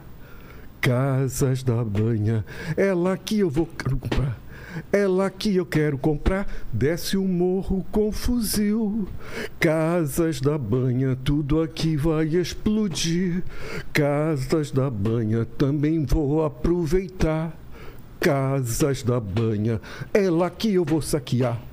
Lá que eu vou saquear todo mundo. E aí vai, vai, vai. Que, que- que influência você tinha de, de, de música quando você começou? Hum, MPB. Arrigo Barnabé, essas coisas? Arrigo Barnabé é muito. A, a- Né? a importância do Arrigo é- foi muito grande. Quando eu ouvi pela primeira vez aquele disco Clara Crocodilo, eu fiquei assim. Eu fiquei. O Arrigo, Arrigo, tua Arrigo já veio aqui? Hã? Arrigo, não, queria muito. Ah, o Arrigo quando fez Clara Crocodilo foi uma coisa, sabe? Porque não existia aquilo na música popular brasileira. Exato. Não existia aquilo. Você podia até, você podia pensar assim, ah, mas o Caetano, cara, o Caetano chegava a ser infantil perto dos arranjos de Clara Crocodilo. O Caetano era infantil. Aliás, o Caetano, quando o Arrigo surgiu, o Caetano valorizou muito o Arrigo. Ah, é? Chegou até a fazer, compor música falando em Arrigo Barnabé, entendeu? E o Caetano gostava muito do Arrigo, entendeu? É, é, então, quando eu ouvi pela primeira vez Clara Crocodilo, eu falei, aquilo ali, cara, é a música popular esticada no máximo que ela pode ser esticada. né? O, o que o tropicalismo queria fazer era esticar a MPB. Pois Clara Crocodilo esticou a MPB mais ainda. Foi lá no ponto, entendeu, cara? Foi muito impressionante. Eu fiquei muito impactado com Clara Croco- Crocodilo. É, mas e o Itamar Assunção também. Também. O Itamar também, menos. É, inclusive, eu já escrevi um grande texto sobre Itamar Assunção. Ah, é? Eu gosto muito do Itamar. Mas a, a, a- grande força do Itamar está na, na, na perspectiva mais poética. Entendi. Né? Enquanto que a- o grande valor do Arrigo está na estrutura musical. A estrutura musical é algo que não existe na MPB, né? Aquela mistura de dodecafonismo e samba e uma coisa e um ritmo meio fora Ninguém do compasso. Ninguém fez isso. É. Ninguém. Não, é que Mas ninguém. dão valor pra Olha ele? só, não é que ninguém tinha feito isso. Ninguém tinha feito isso e ninguém fez, fez isso mais. Ele- e, e não- fizeram ninguém depois. fez, ninguém fez isso, só ele, entendeu? E tem, tem, e tem um, um, um, um- ele tem uma posição na MPB privilegiada, entendeu? Única, né? Para mim, é- é- o Clara Crocodilo eu elejo como para mim o principal disco da música popular brasileira. É mesmo? Não tenho dúvida com isso. Eu, eu- eu- chega, a de ser, quais? chega a ser maior que Construção do Chico, É. chega a ser maior do que, sei lá, Caetano, Transa, o Araçá Azul. Eu acho que Clara Crocodilo supera todos eles. Nossa. Entendeu? Supera todos eles. Eu escrevi um livro eh, que vai sair agora pela editora Edra, chamada A Melodia Trágica, em que eu faço um estudo sobre toda essa turma, toda essa turma do- do- da, da- da vanguarda paulistana, eh, da, eh, o próprio Que Torquato Que Neto. época que é isso? É, come- é anos 80 ainda? Ini- Início dos anos 80. O Tá. primeiro disco do Clara Crocodilo foi início dos anos 80. Tá. Né? Porque, né, é porque você sabe, Rogério, eu vivi. a- a- os anos 80 eu vivi com muita intensidade. Mas os anos 70 eu já era grandinho. É, eu, eu, então, eu já, eu já ouvia com. Então, essa turma toda da MPB eu já ouvia, entendeu? Entendi. Transa, esses discos eu já ouvia nessa época. Entendeu? Então, quando você me pergunta qual a principal música que me influenciou, eu não posso deixar de dizer que foi a MPB, cara. A Entendi. MPB foi a música mais forte. Agora, du- durante os anos 90, sem dúvida nenhuma, é, o Nirvana tem um papel É muito mesmo? especial. Né? E, e muito da, da série dos Skylabs que eu produzi tinha um pouco aquele clima é, do grunge, do Nirvana, que foi justamente esses anos 90. Né? Entendi. É, qual a pergunta mesmo? É, sobre. Peraí, deixa eu passar, pegar aqui. É, é o seguinte, ó. O, o, o Leonardo Jobs, ele tá perguntando: é, conhecia a arte É. de Júpiter, Apple, a- apesar de muitas pessoas julgarem e não levarem a sério, sempre tiro coisas boas das letras de ambos. Fale um pouco de suas vivências com ele. Abraço. Nossa, eu para falar do Júpiter, cara, eu poderia passar uma noite toda falando sobre o Júpiter, entendeu? Eu escrevi também um texto longo sobre o Júpiter que vai sair nesse meu livro, A Melodia Trágica, né? É, é, o, o Jú- o Júpiter é um Só, só antes de falar do Júpiter, melodia trágica, por que esse melodia trágica? É porque eu- o que eu- a ideia que eu desenvolvo é que a, a MPB tem uma perspectiva trágica. É? Ela não fecha. Melancólica ou trágica? Não, não, trágica é diferente de melancolia. Trágica é uma coisa que você não fecha, você está você tá suspensa, entendeu? Como E, assim? e pode acontecer, pode estar no futuro, pode ser desenvolvido. Tem uma no fu- queda no futuro. Pode ser desenvolvido aquilo no futuro. Ele não fechou. É Entendi. porque há uma diferença, por exemplo, do, do jazz norte-americano. No jazz norte com aquelas grandes bandas, big band Sei. e tal, havia uma coisa assim: é, o compositor fazia música e fazia música para a orquestra, para os outros. E a, a orquestra realizava, é, e, e e ao mesmo tempo havia um diálogo entre. O, o Frank Zappa mesmo falava muito isso.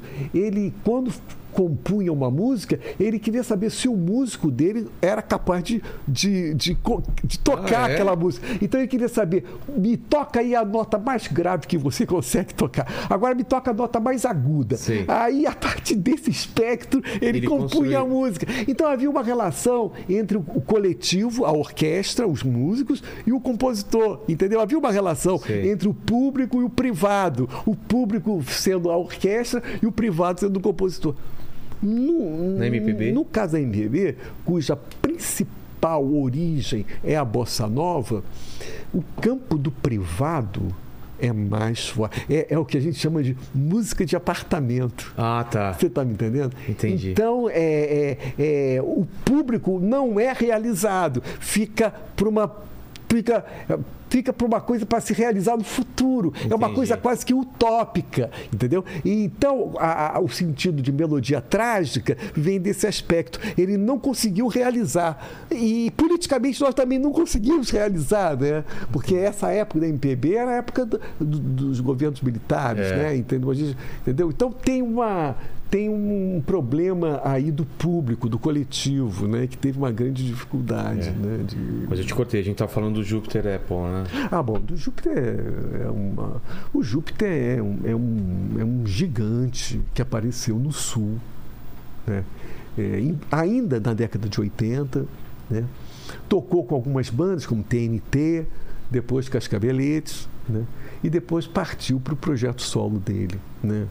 Sétima Efervescência foi o primeiro disco.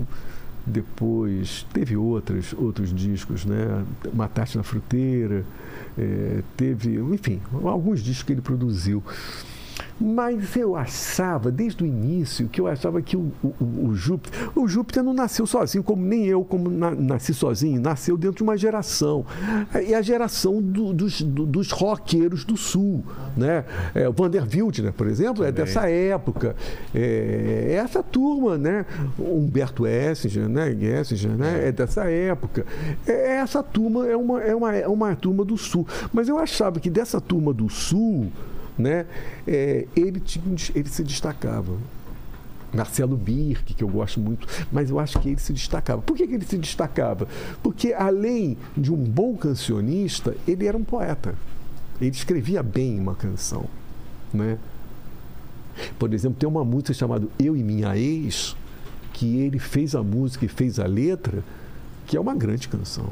Entendeu? É uma grande canção.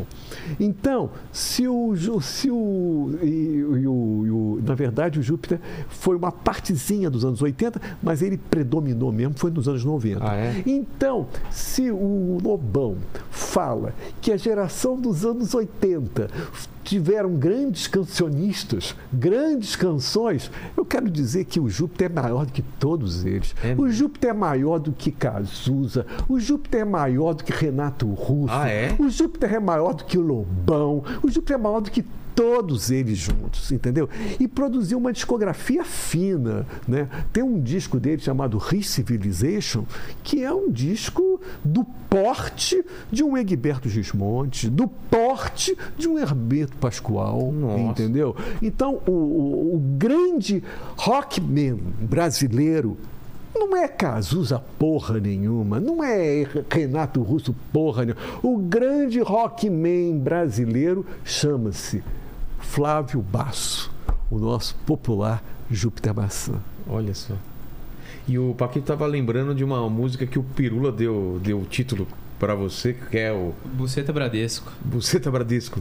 Ah, você conhece o Pirula? Sim, já veio aqui, amigo Ah, o nosso. Pirula já veio aí? É. Olha só, eu estava outro dia na internet, alguns anos atrás, e o Pirula, que eu não conheço, eu não, até hoje eu não conheço. Pessoalmente não Não, conhece? não conheço. É, o Pirula estava lá na internet falando algumas coisas. Eu nem conheço nada do Pirula.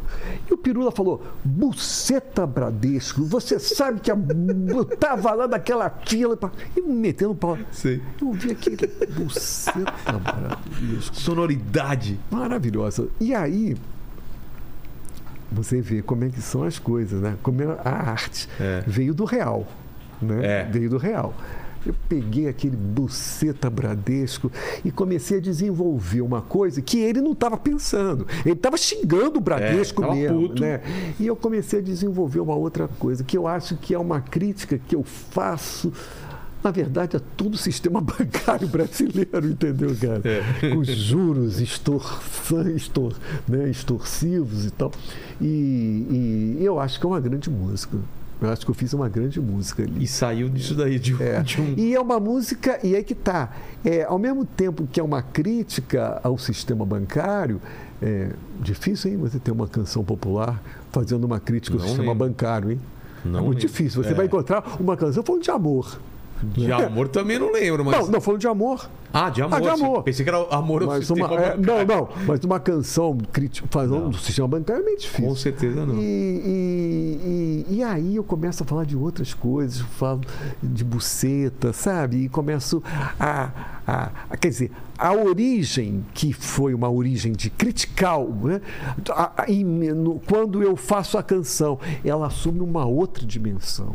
Né? Ela assume uma dimensão gigantesca que eu posso te dizer. Eu nem sei exatamente o que eu quero dizer, porque ela tomou uma forma tão ampla, Ela tão vai- grande. A letra fala do quê? É, ah, é tão complicado, é difícil. não, eu, não então- vou, eu não vou nem. Não, Tá. não é que eu nem. Eu não, ah, nem, nem conseguiria me Não, lembrar. Mas o Lene pode Eu não- procurar aí. Ah, pode. Ele dá, pode, dá uma, dá uma Pode, Mas o que eu queria falar também, Rogério, é. Essa mistura que você faz com palavras que elas são quase proibidas até hoje. A gente é uma, uma, uma, uma- sociedade bem aberta, a gente fala palavrão. Mas quando você fala buceta, não é uma coisa que. Oh, meu Deus, ele falou, né? E, e você tem essa coisa de misturar poesia com essas palavras meio proibidas, Ah, né? bom. Isso, isso é uma coisa que é proposital. É, é, não, o- é, é, bom, aí eu tenho que dizer uma outra coisa para você, né? Que foi quando eu comecei na música, nos anos. É, você sabe, eu, eu, eu, eu, eu, nos anos 80, eu, como eu te falei, a minha escola foi MPB. É. Né? É, e eu, sabe. E era uma época que era proibido falar essas coisas, Pois né? é, mas chegou um determinado momento, já no final da década de 70, já início dos anos 80, que eu ouvia aquela MPB, eu achava aquela MPB tão sem, Tão limpinha. tão limpinha, É, eu também achava tão isso. higiênica, tão É, sem ascética. sabe? Mas assim, se você pensar bem, né, nem nos momentos mais radicais da MPB, seja a bossa nova, seja o tropicalismo, seja, enfim, é, até eu poderia te dizer a própria vanguarda paulistana, pela qual eu tenho um grande apreço por ela. Você não encontrava palavras ligadas ao, a, a palavras escatológicas, Cara, palavras sabe o que eu lembro? É, joga merda na, Den- na Geni. Joga, é, joga bosta ou joga merda? Né? Que era é. uma coisa assim que era. Mas era uma coisa tão, tão É. bobinha, É, se mas você pensar. e já causava Já um- causava uma Nossa. coisa, né? Mas é isso. Eu, eu sempre tive a sensação que a MPB era muito higiênica. E não representava o que era o, Aí o dia a dia. aí, quando, é, aí quando eu quis fazer música, eu quis chutar a porta. Entendeu? Eu comecei. Pô, tem uma música chamada Naquela Noite, que faz parte do meu primeiro disco, que eu vou é, é, é, é, é, falando uma tortura que eu faço numa mulher. Mas paulatinamente, sabe? Tá. Naquela noite, cheia de estrelas, ela passava, cheia de graça. A segurei pelos cabelos e enfiei uma porrada. Ela gemia, ela chorava e a lua cheia iluminava. Depois peguei um caco de vidro e enterrei no seu umbigo. Ela urrava, ela gemia, um passarinho batia as asas. E, E a- e e a E o que, que causou na época quando você. Cara, essa música tá no meu primeiro disco. Essa música foi meio que ignorada. Ah, é? Ela foi meio que ninguém falando, entendeu? Entendi. Deixando ela para escanteio e tal. Mas é uma música que des- de- vai descrevendo uma tortura, né? Uma tortura mesmo. E, e- falo minuciosamente Física e- física. Uma, uma tortura minuciosamente. Você imagina, eu fiz essa música é, em, em meados dos anos 80. Hoje, Nossa. alguém fazer uma música hoje com esse conteúdo? Não, esquece. É impossível, né? Impossível. Eu tenho a impressão que até o próprio compositor teria autocensura. É. Teria autocensura. Eu te confesso que hoje em dia eu mesmo tenho dificuldade de abordar esses temas. Entendeu? É. Eu tenho, eu gosto de falar hoje de outras coisas, tá, tá me entendendo? Mas de qualquer maneira, essa, essa música, apesar dessa tortura, ela é extremamente poética. Ela é poética. Entendeu? É diferente de, às vezes, umas músicas de sacanagem que você Sim. ouve, né? É, do politicamente incorreto. Duplo sentido, essas coisas? Não, do politicamente incorreto, Tá. do humor negro, Ah, né? tá. Que você fala umas coisas assim, sacanagem. O próprio Rei Bianchi tem Sim. muito isso, né? Mas não são músicas bem construídas no nível poético. Poético. Você está me entendendo? Essa minha música, ela é poética. Ela é bem construída. Então eu sempre tinha um interesse, é, mesmo quando eu falava de coisas torturantes, eu tinha uma preocupação com a forma. Você está me entendendo? Uma perspectiva poética, tem uma forma bem feita, bem trabalhada, com as palavras bem trabalhadas. Você está me entendendo? Entendi. Para não ficar apenas na sacanagem, no riso.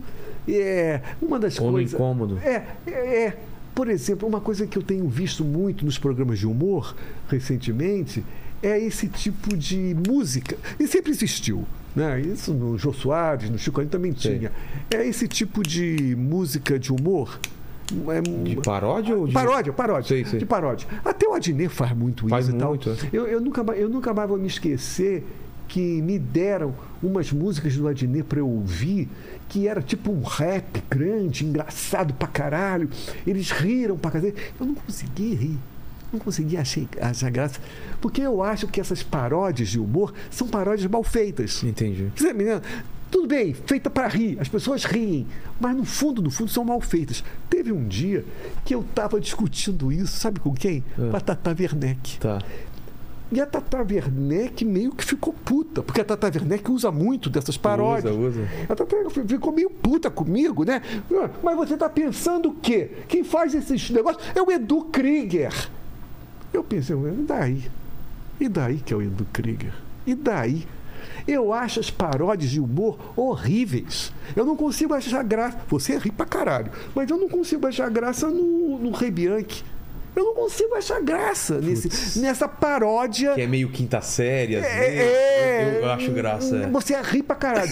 É, é, é, é, eu não consigo achar graça nisso, tá me entendendo? O Adnet também. As pessoas que é mais da esquerda, né? É. E as pessoas adoram as paródias. Eu, eu, eu acho chato. Eu acho paródia chata. E a paródia no humor, ela tá presente desde muito tempo. Claro. Desde a época do Jô Soares, do Chico Anísio, Desde muito tempo. Eu acho até que nunca mais consegui, ainda, é, é. Eu nunca consegui achar graça, porque eu acho que no fundo as paródias são mal feitas. Sabe por quê? Porque ela é uma- são, fei- são e ela é reinvenção. Não, não, e são feitas rapidamente. É, pra ser consumida rapidamente, para ser consumida rapidamente. É, descartada então, no também. fundo, elas não ficam. É diferente, por exemplo, da minha música. Essa música, da, naquela noite, é uma música terrível, mas é uma música bem trabalhada na forma. Entendeu? É uma música muito bem trabalhada. Tanto musicalmente quanto poeticamente. Entendi. Entendeu? Então há uma diferença ainda. É. E não é tua opinião, né? Que as pessoas às vezes não entendem. Que uma música não é opinião. Você está se colocando no lugar de outra pessoa, né? Se colocando num, Nossa, universo. Rogério Vilela, isso que você está falando é tão importante. Não é? Você está colocando num universo Isso é de tão possibilidades. importante, né? Porque o que eu tô eu não tenho, é, como se eu disse, é, eu, isso eu li de um, de um filósofo português, Abel Barros Batista. Ele falava assim: o autor, o autor, O autor. ele não é responsável. Ele não é responsável, entendeu? Porque às vezes não é o que o autor está pensando. Ele está botando Pra a fora. palavra na boca de um personagem, mas não é o que ele pensa. Claro. Não é o que ele concorda. Os romances do Machado de Assis estão cheios disso. O, o autor Machado de Assis, no fundo, não concorda com aquele personagem, com o que o personagem está falando. Claro, mas é assim que funciona mesmo, é, arte, né? É arte, é a ficção. É, isso é da ficção. maravilhoso. Isso é perfeito. O que você falou é perfeito, é isso aí. Fala, Aline. Ó, eu tô com a letra aqui do, do Buceta Bradesco aqui. Vamos lá. Aí é o seguinte, ele fala aqui, ó. Já não vamos ter mais patrocínio do Bradesco. Do Bradesco, Nunca né? tivemos também, mas tudo bem, né? Não, mas dependendo do, do- da letra que talvez tenha. Ah, é? Então vamos lá. Talvez tenha. Ele fala aqui, ó, a buceta Bradesco se chama Bia. Em caso de fome, será que atenderia? É, é aberta por fora e fechada por dentro. Um mistério profundo, um sonho, um pesadelo. Nos abismos do céu, no pedaço de mar, nos barrocos da cidade, nos barracos da cidade, dentro do coração, no interior do sertão, é, nas senzalas, no Senado, a buceta Bradesco faz pompoarismo, clã de, clã de sereias, todas famintas. Quem escuta seu canto não fica ileso, a sua voz soa a todo momento. Os buracos, é, os buracos é, nos vão, nos vãos, no brilho dos, dos salões, é, nos atalhos nas esquinas, ah, os desvãos de- da canção no outro lado do rio, nas ruínas, nas favelas. A buceta Bradesco é um buraco negro, tem gosma, tem sangue, tem cheiro, tem pelo. O seu coração é uma é uma clo- cloaca e um buraco é, e um buraco no meio e o vazio dentro na Avenida Brasil ou debaixo do chão nas, nas vitrines nas estrelas nas celas das prisões diante da TV internet Netflix a buceta Bradesco parece cinema às vezes exílio às vezes no sense ela tem uma coisa que não transparece um sorriso nos lábios um riso nos dentes Olha só. Um riso entre os dentes. Um riso entre os dentes. É, o, não, o, o, o Lene destruiu sua poesia, desculpa, mas deu pra entender. Não, não, não, deu, deu, deu pra entender. Ele Você tá me entendendo? todo. Ah, ó. ah, Agora, agora- Rogério Vilela, Ah. é, se você me perguntar. O que, é que você quer dizer com isso? É. O que é que você quis dizer? Cara, eu não respondo essas não, perguntas. não tem como, né? Eu não respondo essas Até porque depois que você faz a música, cada um vai pegar pra si de uma forma diferente. Exatamente. É. Exatamente.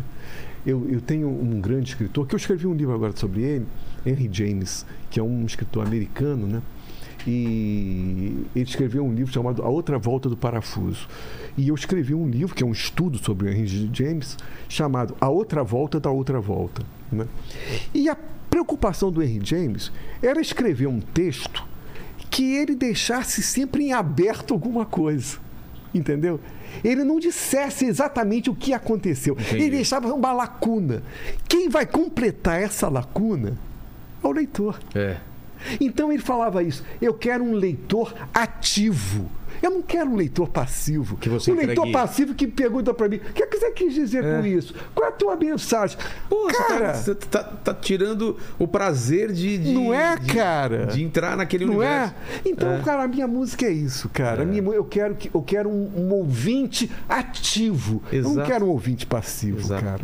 Como você classifica a sua música? É MPB mesmo? MPB. MPB, né? MPB. Tudo é MPB? MPB, porque eu um- acho que a grande fonte é dela. Não, não é não. Tipo, você... rock é não, rock. Não, não. Se você ouvir a, a série dos Skylabs, você vai dizer que aquilo é rock. Então. É. Mas eu acho, eu digo que é MPB, porque Tá. no fundo, no fundo é MPB, sabe? No fundo Entendi. é MPB.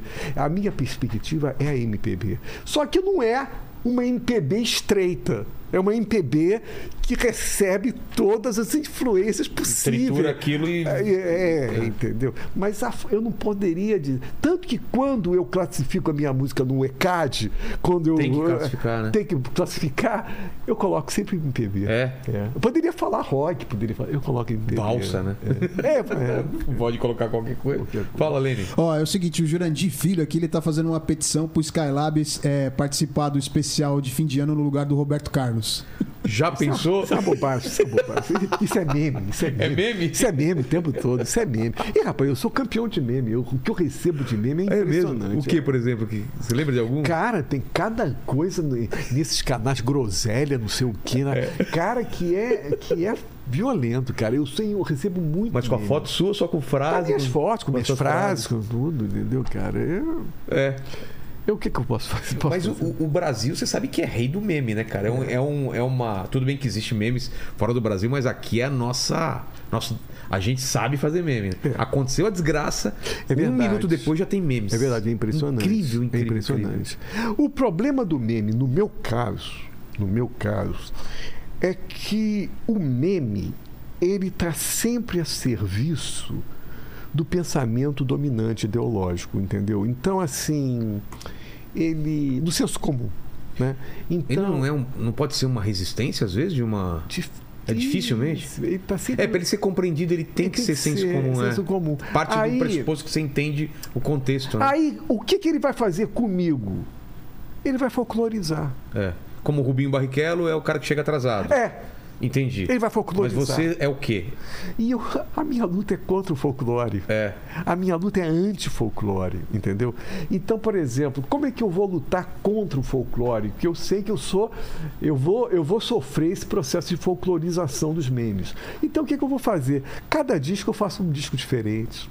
Eu luto em, Luta contra é, contra a- o esperado, expectativa, é. expectativa, entendeu? É a minha possibilidade e, e, assim, e trabalhar muito, trabalhar sério, É. entendeu? Trabalhar com músicos importantíssimos que tocam comigo. Esses últimos discos eu toquei com um piano, Leandro Braga, que é um pianista maravilhoso, arranjador de primeira, entendeu? Então a minha luta contra a folclorização, contra essa história do meme, é justamente trabalhar pra caralho.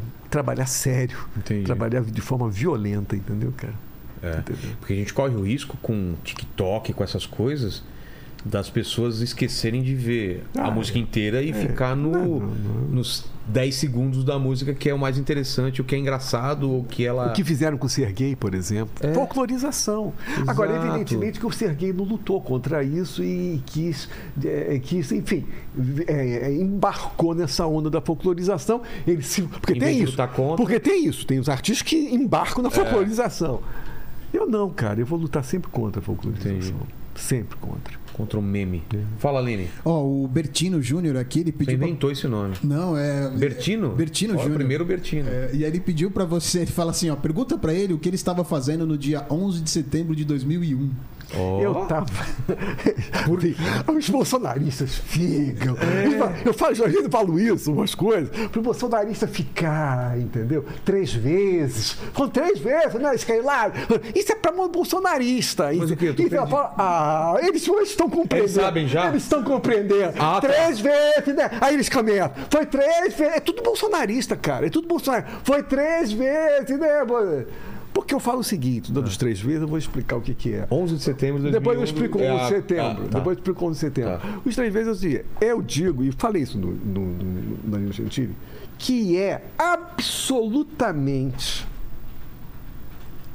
absurdo uma pessoa passar pela existência. Você não vai voltar. Eu não acredito em Deus. Em eu, é, é nada. Eu É uma vida só. Você não vai dar o cu nenhuma vez.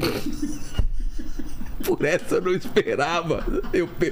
Fui pego de Nenhuma surpresa. vez. Nenhuma vez. Pra ver como é que é. Você pode não, Só- você pode não gostar. Você pode falar, "De- nunca Ó, mais vou dessa não água for- beberei, é. nunca mais. Mas, Mas você não pode falar experimentar. isso sem experimentar uma vez na Faz vida. sentido. É. Você não vai voltar mais pra vida, cara. Paquito. Porra. E aí, Paquito, você concorda? Eu concordo, não, concordo 100%. É. é Lene, É. você tá com 40 aí? Eu já, eu já passei pelo, pelo exame do. do- Ah, mas é diferente. É diferente. Eu também passei por exame. Diferente. Não tem prazer. Diferente, tem nada a ver. É uma coisa totalmente formal. Total, formal. Tudo bem, senhor Rogério? É anatômico. Vou colocar aqui. Anatômico, e, é, né? é, é. Ele troca uma ideia com você, não sim, é assim. sim, mas não pagou a cerveja. Mas várias pessoas já, já, já têm, essa- têm essa, essa ideia Aí mesmo. um dia foi num programa Matador de Passarinho, o, esse menino que foi do Pânico, da sereia do, prateada, qual é o nome dele? O, o Eduardo. Edu, o Edu, Edu Esteban. É. Ele foi lá, ele foi lá no, no- no programa e aí pintou uma entrevista e eu falei, eu dei três vezes. A primeira foi horrível. Eu, doeu, eu fiquei com uh, fiquei com culpa, a culpa cristã, né? É, já, já na segunda vez, é, melhorou, foi, foi legal, né? E na terceira vez também foi bom, foi, foi legal. Então, eu acho o seguinte, é, eu acho que a gente deve pelo menos uma vez na vida, não três vezes como eu, mas, mas pelo Uma menos vez. uma vez na vida, dá o cu, porra. Qual o problema, cara? Experimentou giló. Qual o problema? Eu experimentei giló, não gostei. É. Mas eu experimentei. É. Eu fui obrigado a experimentar. É. Tá na Agora, você lista. acha, que eu, você acha que eu estou falando isso com uma absoluta seriedade? Você acha que o Rei Bianchi fala isso? Não fala isso. É. O Rei Bianchi não fala isso. Ele leva para gozação, para brincadeira. Pra... Exato. Eu- Você acha que o Lobão falaria isso? Não fala. Eles são todos são cheios de pudores, É. entendeu? o que Eu quero dizer. Então, eu acho que eu consigo marcar uma diferença na cultura brasileira, porque eu justamente quero falar de temas que são tabus, ninguém- temas tabus, É. com absoluta seriedade. E que a MPB nunca foi capaz de fazer isso. Nunca foi capaz de explorar isso, de desenvolver verdade. isso. Entendeu? É verdade. Todos eles são cheios de pudor. Todos eles, Lobão, todos eles, todos eles, são cheios de pudor. Caetano Veloso. O Caetano também? Caetano seria, seríssimo. O Caetano. O Caetano jamais vai falar essas coisas, cara. Você acha que o Caetano vai falar uma coisa dessa? Caetano é cheio, é, politi- é muito politizado, cara. É. muito cheio de política. É muito, sabe, da, da- é muito. é, no fundo. Se no leva a fundo, sério. Se leva a sério. É. E eu me levo muito a sério também. Então, então não tenho nada Eu me levo muito a sério. mas eu toco em temas que eles não são capazes de tocar.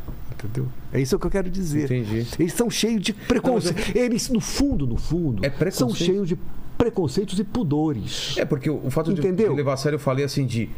Se eu falar isso, as pessoas podem esquecer o resto e, focar só nisso, entendeu? Ah. Que é o que é, é o lance do meme. Normalmente, o bolsonarista, ele fica todo agitado com isso. E aí, toda hora ele vai digitar. Aí, fala três vezes, né? E- e- aí, eu faz vezes, eu falo isso propósito. Como são bobões. Você já sabe da reação, Como né? são bobões, cara. Como são bobões. É isso. esperado, né? É esperado isso, entendeu? Entendi. E o lance do 11 de setembro tem a ver com isso? Não. Não, o 11 de setembro, o que aconteceu no 11 de setembro é que foi a explosão das Torres É, Gêmeas. eu né? lembro bem o que- onde eu tava E e eu tudo. digo que no momento dessas explosões das Torres Gêmeas, eu estava pagando um boquete. É? Entendeu? Eu estava pagando um boquete. E nesse momento, quando eu, eu, eu pago um boquete, eu ligo bem a, a- a- o som bem alto, a televisão bem alto, para os vizinhos não ouvirem. Porque normalmente o, o homossexual trabalha muito dessa forma. É? Quando ela, ele está fazendo as coisas, ele liga o som bem alto para abafar o, o, o som do quarto e os vizinhos não ouvirem, né? E nesse dia eu estava ouvindo aquele, aquele eh, explosão. E aquela explosão das torres gêmeas me pareciam eh, um- um- mais um enlatado. Ah, parecia que aquilo não estava acontecendo real. me parecia que era um filme, um blockbuster. Quantos, quantos filmes a gente não viu? É. Quantos filmes Não, que explodiram a? Torre Gêmeas, que explodiram em Pa- em Paris States. Quantos Vários, filmes, né? vários. Com aquela poeira toda. Não, perfeito, perfeito. todo. Verdade. Se, eu não sou, se não fosse um programa jornalístico, se alguém ligasse assim, eu não soubesse que aquilo estava acontecendo, eu poderia passar por um filme tranquilamente. Mas o bolsonarista vai pensar, vai focar em quê? No boquete. Exato. Esquece todo o resto. É. Boquete! Eu chamo ele! boquete. Eu, eu chamo ele! É a ele isca, vem que nem é a a isca, ele vem é que nem um bobão. Mas como, como que, que é a tua vida? Você falou que gosta. Não é caseiro, é uma coisa que eu não esperava. Eu achei que você era mais caseiro. Você gosta da rua e Eu tal. gosto da rua, eu E a parte. E a parte do dia Eu, a eu- dia. eu sou da rua, eu sou da rua, mas como. E de viajar, mas de como um conhecer- solitário. Você sabe, eu vou te dizer uma coisa. Eu, nesse caso, eu sou meio Mário de Andrade, sabe? Mário de Andrade e Nelson Rodrigues. Nenhum dos dois gostava de viajar. Sério? Você não gosta Não gosto de de. viajar muito, não. Acho muito cansativo, muito, sabe? E aí eu me lembro um dia, eh, eu fui à Itália, estavam querendo. A passeio ou para um grupo, um grupo de amigos Tá. e tal. E aí estavam querendo conhecer o Vaticano, aquela. aquele Vaticano. Eu prefiro andar na rua, ver o Nas- povo. É ver as gostoso, pessoas, ir na padaria, Itália, né? Cada construção, Ca- as né, casas antigas. né? é. Eu prefiro a rua. Nova York, prefiro andar na rua, cara. Essa coisa do museu. Da- da- Aí- pontos turísticos, Aí eu acho né? tão, sabe? E não é por uma ausência de cultura, porque eu até entenderia Mona Lisa, entenderia todos esses negócios. Mas eu, eu tenho mais prazer de andar nas ruas, entendeu? Então, para mim, a viagem para conhecer museu, Entendi. ela perde o sentido, entendeu, cara? É nesse, é nesse aspecto que eu digo. Ah, quando eu gosto de viajar. Para mim, a então a experiência das ruas pode ser em São Pode ser Paulo, aqui, pode ser no Rio, entendeu, cara? Uma das coisas. Uma da- você está me levando, dando a oportunidade de falar. Uma das coisas que eu mais gosto de fazer em São Paulo, sabe o que que é? É subir a Rua Augusta e ir no Conjunto Nacional. É mesmo? Adoro aquele conjunto nacional, aquele cafezinho, depois aquela biblioteca, A livraria. aquela livraria da cultura, É. e depois um- uma violência que fizeram, que foi tirar os cinemas. Tiraram o cinema? Eu tô por fora, então. Tiraram o cinema de lá? Cara, eu via tanto filme bom ali. Eu já vi muito filme lá, porque eu morei lá perto, mas. É, ia eu direto. adoro aquela região ali. É. E andar na Paulista, né? Aquela Putz, multidão de demais. pessoas. Cara, essa experiência, eu não troco por museu nem. de São Paulo, você gosta também? Dou muito, muito. Eu não troco por museu nenhum. É isso que eu quero te dizer. Eu não Entendi. troco por museu nenhum. Entendi. Mas tem algum lugar que você não foi que você gostaria de ir? Algum lugar do, do mundo? Do assim? mundo? É. Ah, cara, o único lugar que eu gostaria de voltar é a Itália. É? É, Algum gostaria, lugar específico? Porque na Itália, quando eu Você fui na o quê? Roma? Quando eu na Itália, eu só conheci Roma. Ah, tá. E eu queria é, conhecer a região de Toscana. Putz, eu que tive é, uma experiência que são muito um- boa. Que, Eu fui que a minha filho. família é de lá, É de entendeu? lá? É de Toscana. Então, eu peguei é. meu pai, que estava morando em Portugal, e minha mãe. Uhum. Pegamos o carro dele e fomos até. A gente rodou a Itália inteira. Isso é Aquilo- maravilhoso. Cara, e a estrada boa, né? Estrada boa. Estrada boa.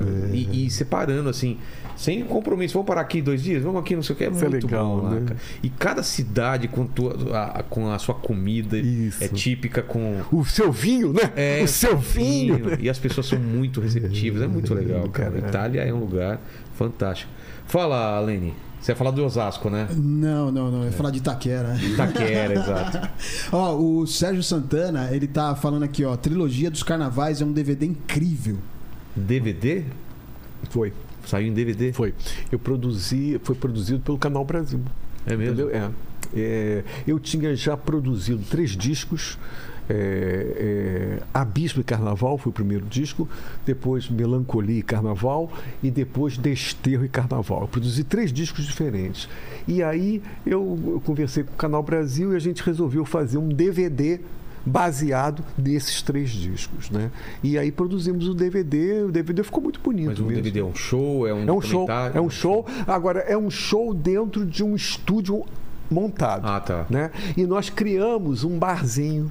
é, com garçom e Vai tal. bebendo. E as pessoas foram. E eu chamei pessoas de fora para Tem uma fazerem. plateia pequena. Tem uma plateia Ah, pequena. um show intimista. Mas é um show intimista. Que legal. É, e músicas muito legais. Eu gosto também desse DVD. Boa. Muito, muito. Ó, o, o João Nogueira lançou um desafio aqui. Ele falou: Salve, mestre Skylab.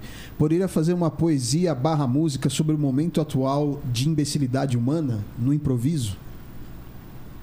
Não, no improviso eu sou. Eu, é. eu odeio improviso. Não, odeio improviso no seguinte, não a- a- a- a- valorizo muito os músicos que improvisam. e tal. Repentistas e tal. É, é, os repentistas. Agora, eu, eu, eu Não sou. é praia, eu sou né? como Caetano Veloso.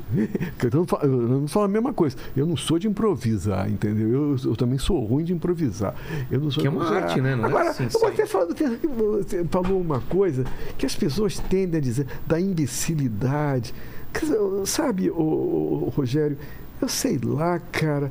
Eu procuro tentar entender, sabe, esse, esse momento de. Sabe, por exemplo, eu, eu, eu procuro entender o Bolso- pro- Não, não é que eu concorde, não, Sim. mas eu procuro entender o bolsonarismo. Cara, eu também. Eu procuro entender eu procuro entender todo mas, mundo mas, mas, que vem aqui. mas, mas, mas existe essa questão da polarização que aí já começa a imbecilidade do. Entendeu o que eu quero dizer? É, E já aí- rebaixa uma coisa- É, e aí eu, eu evito essas coisas, também não. saca? Eu evito essas coisas, sabe? É, é, Agora. caso, ele falou imbecilidade, ele nem citou um lado ou outro. Ele só falou que o mundo tá mais imbecil, né? É, E mas eu não sei porque eu veio- imaginei isso. É, veio um neurocientista aqui, ele disse que, segundo estudos, vai ser a primeira vez que a geração mais nova é mais burra do que a anterior. Nunca Ah. aconteceu isso. Ah, Acho que não. Isso é uma bobagem, burra. O que, que é burra? O que, que, que, que, que ele quer dizer com isso? Saca? Eu acho tão. É isso que é o problema, entendeu? Por que burra? Por que, que uma geração é pior do que a outra? Isso é uma conversa bem fiada. Isso é conversa É? fiada, eu acho, saca? Por que, que uma geração é pior do que a outra? Outra geração é melhor do que. Sabe? É conversa fiada. Os Cada um- parâmetros são diferentes. Cada, são parâmetros diferentes, cada um tem suas Uma, uma, características. uma geração lê menos, por outro lado, ela tem mais É, outra coisa. é. É, é. Meu filho mexe num iPad aos três anos e, É. e eu não conseguiria e ele não consegue outras coisas. Exatamente, exatamente. Esse valorização, esse jogo de valor, É. sabe? Que é uma coisa absolutamente anti-Nietzscheana. Querer valorar sempre, valorizar sempre, ficar no, no jogo dos valores, imbecil, burro, você, a minha geração é melhor do que a tua. Isso é ridículo, isso. É. Entendeu?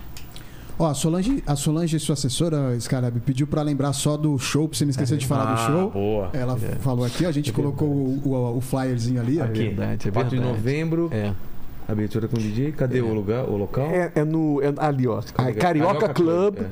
com a Cardeal Arco Verde, né? 2899, em Pinheiros, né? Ao lado da estação Faria Lima, Ah. né? E vai, vai ser o meu primeiro show em São Paulo depois de muito tempo. É? É, mais, mais de dois anos que eu não venho aqui em São Paulo. É, vai ser a partir das 20 horas com o DJ. O meu show deve começar por volta de 9, 10 horas, por Tá. aí. Tá? E, e o segundo show, é, isso aí é novidade, que eu não tinha anunciado para ninguém ainda. Vai ser em Brasília. É mesmo? No dia 11 de dezembro. Né? É, o pessoal de Brasília que vive pedindo meus shows. é, pode se preparar aí que no dia 11 de dezembro eu estou descendo em Brasília aí para fazer um showzaço aí com a minha Exato. turma. Ó, e o, o, o Paulo perguntou aqui o seguinte: se, é, pergunta aí pro Skylab por que o sexo escandaliza tanto as pessoas e a violência não? Pois é, Ainda Mas- escandaliza, né? pois Sexo. é. Pois é.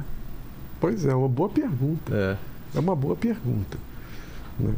Eu te digo, eu te digo, engraçado que é, é, uma parte do meu repertório está ligada à escatologia, está ligada ao sexo. Mas não é a única. Eu tenho mais de 500 canções lançadas. Então, assim, é uma parte até pequena do meu repertório. Né? Mas apesar das pessoas ficarem muito presas a esse aspecto sexual do meu trabalho. Né? Mas, assim, eu te digo. Por causa dos tabus também. É, né? por causa dos tabus. Agora, eu te digo também que eh, sempre me revoltou essa, isso que você falou muito bem, com muita propriedade, essa higienização da música popular brasileira. É. E eu estou me referindo aos grandes ícones da música brasileira. Não estou falando da, dos, dos menores, não. Eu estou falando dos grandes ícones. Estou me falando de Gilberto Gil, estou falando de Chico Buarque, estou falando de Carlos. Caetano Veloso. Roberto Carlos nem se fala. É, é um processo de higienização. Entendeu? É, Dá-se uma grande preferência à questão política, exato, a política. Né? É, é é uma marca dessa música, da nossa música popular brasileira. A música popular brasileira nasceu, principalmente, a fundação dela está nos grandes festivais, um momento de polarização, um momento de politização muito forte. Né? É uma marca que está até hoje presente na música popular brasileira. Mas justamente é, esse lado é, do escatológico, do orgânico, do sexual, foi jogado para escanteio. Né? Foi jogado para escanteio. Isso, isso, isso, de fato, isso se- sempre me revoltou e sempre quando eu quis fazer música, eu quis sublinhar esse aspecto, entendeu? De, de como diferenciação, Entendi. entendeu? O, o Felipe Galhaço, é, ele tá falando aqui, pede por favor para ele falar sobre a música Samba do Skylab a 9. Colocou, ele colocou o, o símbolozinho em Ah, Álvares o do Romano. samba. É. Não, não, não é samba do Skylab. A música se chama Samba. A música Do Skylab samba. 9. É, do Skylab Ah, 9. sim, é. sim.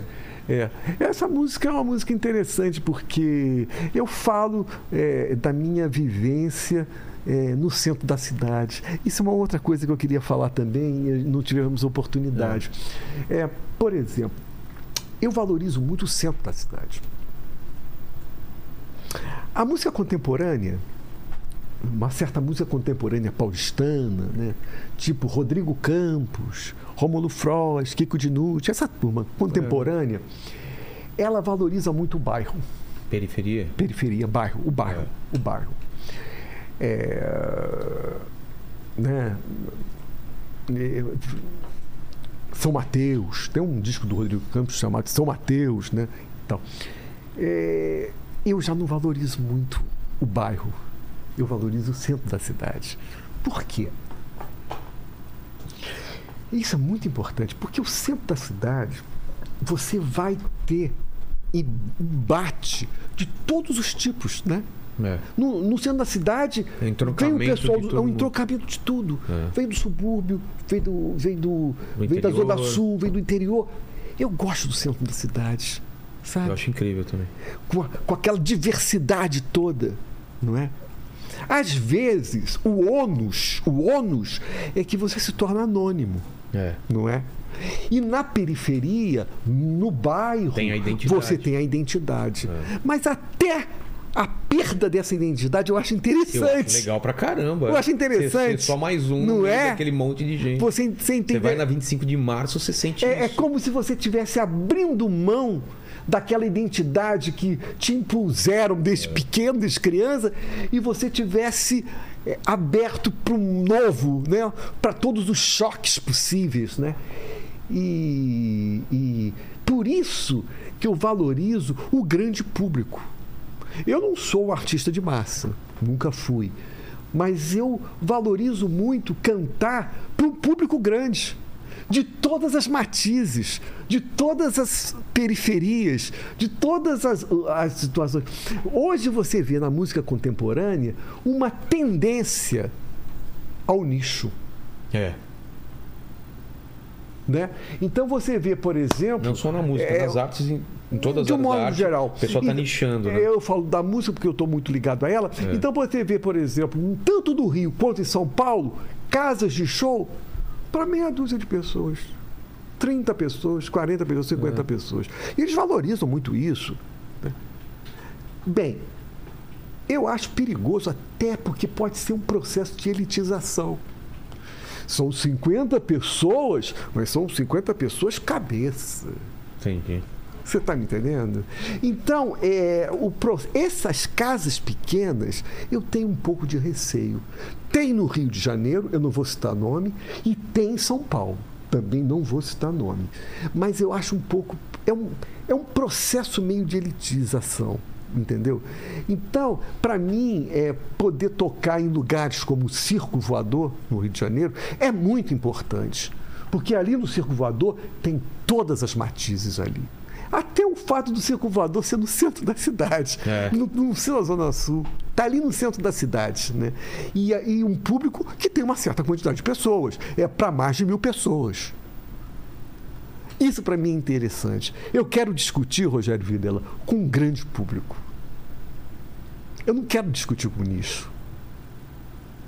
Com a bolha, né? Eu não quero discutir com a bolha. Eu quero discutir com o grande público. E eu acho que eu falo isso tanto para a direita quanto para a esquerda. É, mas eu acho isso que você está falando é muito importante, cara, porque o que a gente está vivendo são as pessoas se enfiando numas bolhas e não, te- não tendo contato. Elas perdem a noção do mundo Exatamente. como a gente tinha quando era criança, quando era adolescente. Exatamente. A gente convivia com todo mundo na escola, na rua, no ônibus e agora tá Ne- perdendo. Nesse disco que eu escrevi, acabei de escrever, que vou lançar agora, O Cal. chamada A Melodia Trágica, A Melodia Trágica, eu analiso duas músicas. Uma do Luiz Tati, chamado Esboço, em que o personagem é um boneco. Você não sabe exatamente o que, que ele é, mas o que, que ele está fazendo é se movimentando. Ele está se movimentando, mas ele não está no bairro.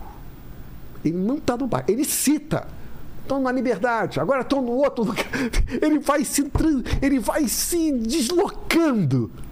Está me entendendo? Sei. Ele é um personagem urbano. E outra música, e o outro disco é, é do Passo Torto, que é uma banda que eu valorizo muito, vai falar justamente o contrário, né? De uma de uma região de um bairro, de Sei. uma vila, de uma periferia. Você está me entendendo? É, então eu consigo, com isso, sublinhar a diferença das músicas, né? da vanguarda paulistana para essa música contemporânea. Né? Ainda que muitos dessa música contemporânea adorem a, a vanguarda paulistana, valorizem demais a, a vanguarda paulistana, mas a música deles são diferentes. Entendeu? E nesse aspecto eu me sinto mais sensibilizado com a vanguarda paulistana, que é do cara que está é um transeunte É. que está no centro da cidade, Observando. que está passando pelos vários lugares, entendeu? Que ele está no centro da cidade, ele não está no bairro. Exato. Exato. Fala, Lene. O, o Luiz perguntou aqui se tem, tem algum compositor ou algum músico que você teria algum sonho assim de com- compor uma música junto, é, uma participação com, que você ainda não conseguiu realizar, assim, se tem alguém que você gostaria que Ou o termo mais Nossa. novo, collab, né? Pra collab. Ih, rapaz, tem tantos que eu gosto. Eu ia fazer um trabalho com Tantão e os Fitas. E os Fita. Tantão e os Fita. É, uma- é um, é um- é um músico lá do Rio de Janeiro que tem um trabalho tão maravilhoso, né? Eu ia fazer, porque eu gosto do trabalho deles, né? Eu ia fazer, mas não deu certo, a coisa não aconteceu. Mas tem outros músicos que eu gosto muito e, e que tá, estou acabando de fazer. É, um, é o Cadu Tenório, que trabalha com música eletrônica lá no Rio de Janeiro, valorizo muito o trabalho dele e, e nós estamos produzindo um disco juntos. Né? En- Enfim, eu estou muito ligado nesses artistas contemporâneos. E não me venham com esse papo de que ah, a música de hoje é uma porcaria comparada. Isso aí é papo de preguiçoso. É. Entendeu? Porque tem muita coisa interessante sendo. aco- Que, que a pessoa nem vai atrás. E né? não vai atrás. É, preguiçoso. É papo E de hoje em dia a preguiçoso. gente tem, tem capacidade de achar umas coisas que Internet, Nossa. porra, não é, cara? Então esse papo de geração, ah, porque Na minha época. na minha época, isso é conversa fiada. Legal você falando isso, né? Porque É. normalmente a, a- é, é uma coisa de- da geração mais velha não achar que tudo que é novo é ruim, né? Conversa fiada É. isso. E medo, um pouco de medo também. Medo, Né? É, né? medo, medo e preguiça. Medo. A gente sabe que a gente vai ser substituído, né? Meu filho vai me substituir. Com então certeza. dá um medo. Mas é isso aí, faz parte, né? Fala, Lene. Ó, o Rafael Albuquerque, ele tá perguntando se a música Palmeira Brasileira é inspirada na rua Pai- Paissandu. Você tem que perguntar isso do Jorge Maltner, porque a letra dessa música é do Jorge É, Maltner. então. E mesmo que fosse dele, né? É aquilo que ele falou. Ah, da- se bem que na letra não me parece, porque na letra ele fala do centro da cidade, entendeu? Então não me parece que é no bairro de Botafogo, não. Ele está falando do centro, ele tá falando do centro da cidade. Ah. E é uma letra do Jorge. O Jorge Maltner é outro compositor maravilhoso, meu amigo. É, espero que esteja bem de saúde, né? E, e fizemos alguns shows juntos e essa música é um poema palmeira brasileira é, que eu peguei e musiquei e, e- e coloquei no meu disco Abismo e Carnaval. Tá lá, Palmeira Brasileira, letra do Jorge Maltner e música minha. Você tem três sobre o carnaval ou são várias? São três discos, são uma trilogia. É, e, e trilogia. carnaval? Você tem uma relação. O carnaval? É. Sim, eu tenho, claro, eu sou carioca, eu valorizo demais o carnaval, mas ne- nesses três discos eu tento trazer um carnaval melancólico. Porque existe uma, Mas existe uma falar- relação eu entre o falar carnaval e a tristeza. falar. É, Pra mim, o carnaval é melancólico. É. A, a minha relação com o carnaval sempre foi melancólica. Sim, e eu não relação. consigo nem explicar. É. Existe uma relação do carnaval com a tristeza. Porque é uma, é, uma, é uma obrigação de ser feliz É. com a realidade. Você fala, cara, eu não consigo atingir essas pessoas que estão felizes pra caramba, bebendo e, É. e vivendo como se fosse o, último dia das vidas. Eu nunca me conectei com isso. Por isso que eu valorizo muito o disco do, do Los Hermanos, chamado Ah, é. Bloco do Eu Sozinho. Exato. E a primeira música é de uma melancolia absoluta, e é um carnaval. Eu valorizo muito o disco. Total, é uma marchinha É e uma é marchinha. me- melancólica. melancólica. Putz, Eu acho que isso foi talvez uma das fontes dessa trilogia dos Entendi. carnavais. entendeu? Entendi. Aqui foi. Você é do carnaval, Lenin? Eu, eu já desfilei. Sério? Já, porque como eu sou, eu sou baterista, né? Ah, tá. Estudei percussão é, erudita, enfim tal. Aí me chamavam para participar dos desfiles da Leandro, participei da Nenê da Vila Matilde também. Paquito eu não vou nem perguntar, porque ele tem a cara do carnaval, né? Ah, o carnaval é minha época favorita do ano. velho. Ele é da bagunça. O Paquita é da bagunça. Você nem gosta da. da- da- Não, não, não conheço. Eu conheço uma música só. Uma música de carnaval, mas. Falar qual que é. É aquela. Você, Explode. Não, Ora. você pagou com traição. Essa daí, mano. Cara, agora você me surpreendeu, viu? Essa eu conheço, mano. E Simone cantava assim. É.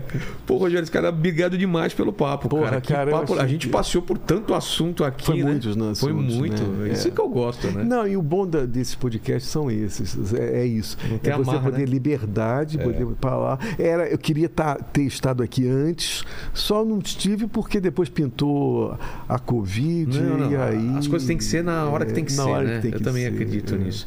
E você não tá livre, não. Eu sempre termino o papo fazendo três perguntas. Contigo não vai ser diferente. Então. Uhum. Falando da sua carreira, da sua história de vida. E olhando pra trás, Rogério, qual foi o momento mais difícil que você acha da, da sua carreira ou da, da, da sua vida? O momento mais difícil da minha carreira, eu sempre me lembro disso. Eu, eu ia cantar num lugar lá em Ipanema, bem no início da minha carreira, bem no início mesmo. E dessa época, para me fazer conhecido, eu colava, eu colava aqueles, aquelas... Lambi-lambi? Lambi-lambi. Sei, sei. Colava muito lambi-lambi. Rogério Skylab. Era uma forma de você Você se fazer mesmo conhecido. fazia, ia lá? Não, eu fazia não. Mandava o cara fazer Não, e colar. mas o cara colorido, tipo, colorido. com degradê, eu sei É, eu fazia isso. E eu fui fazer um show num, num bar lá em Ipanema, sabe? E eu tinha colado lambi-lambi pra cacete. Falei, porra, você vai ser foda. Eu era desconhecido, evidentemente. Cara, não foi ninguém. Nossa. Não foi ninguém. E o pior, só quer dizer, só fui eu, só foi a minha mulher, minha cunhada e eu. E, e o, meu, e o meu músico, né? O Alexandre Guichard, o violonista. É, você acredita que eu ainda quis fazer o show?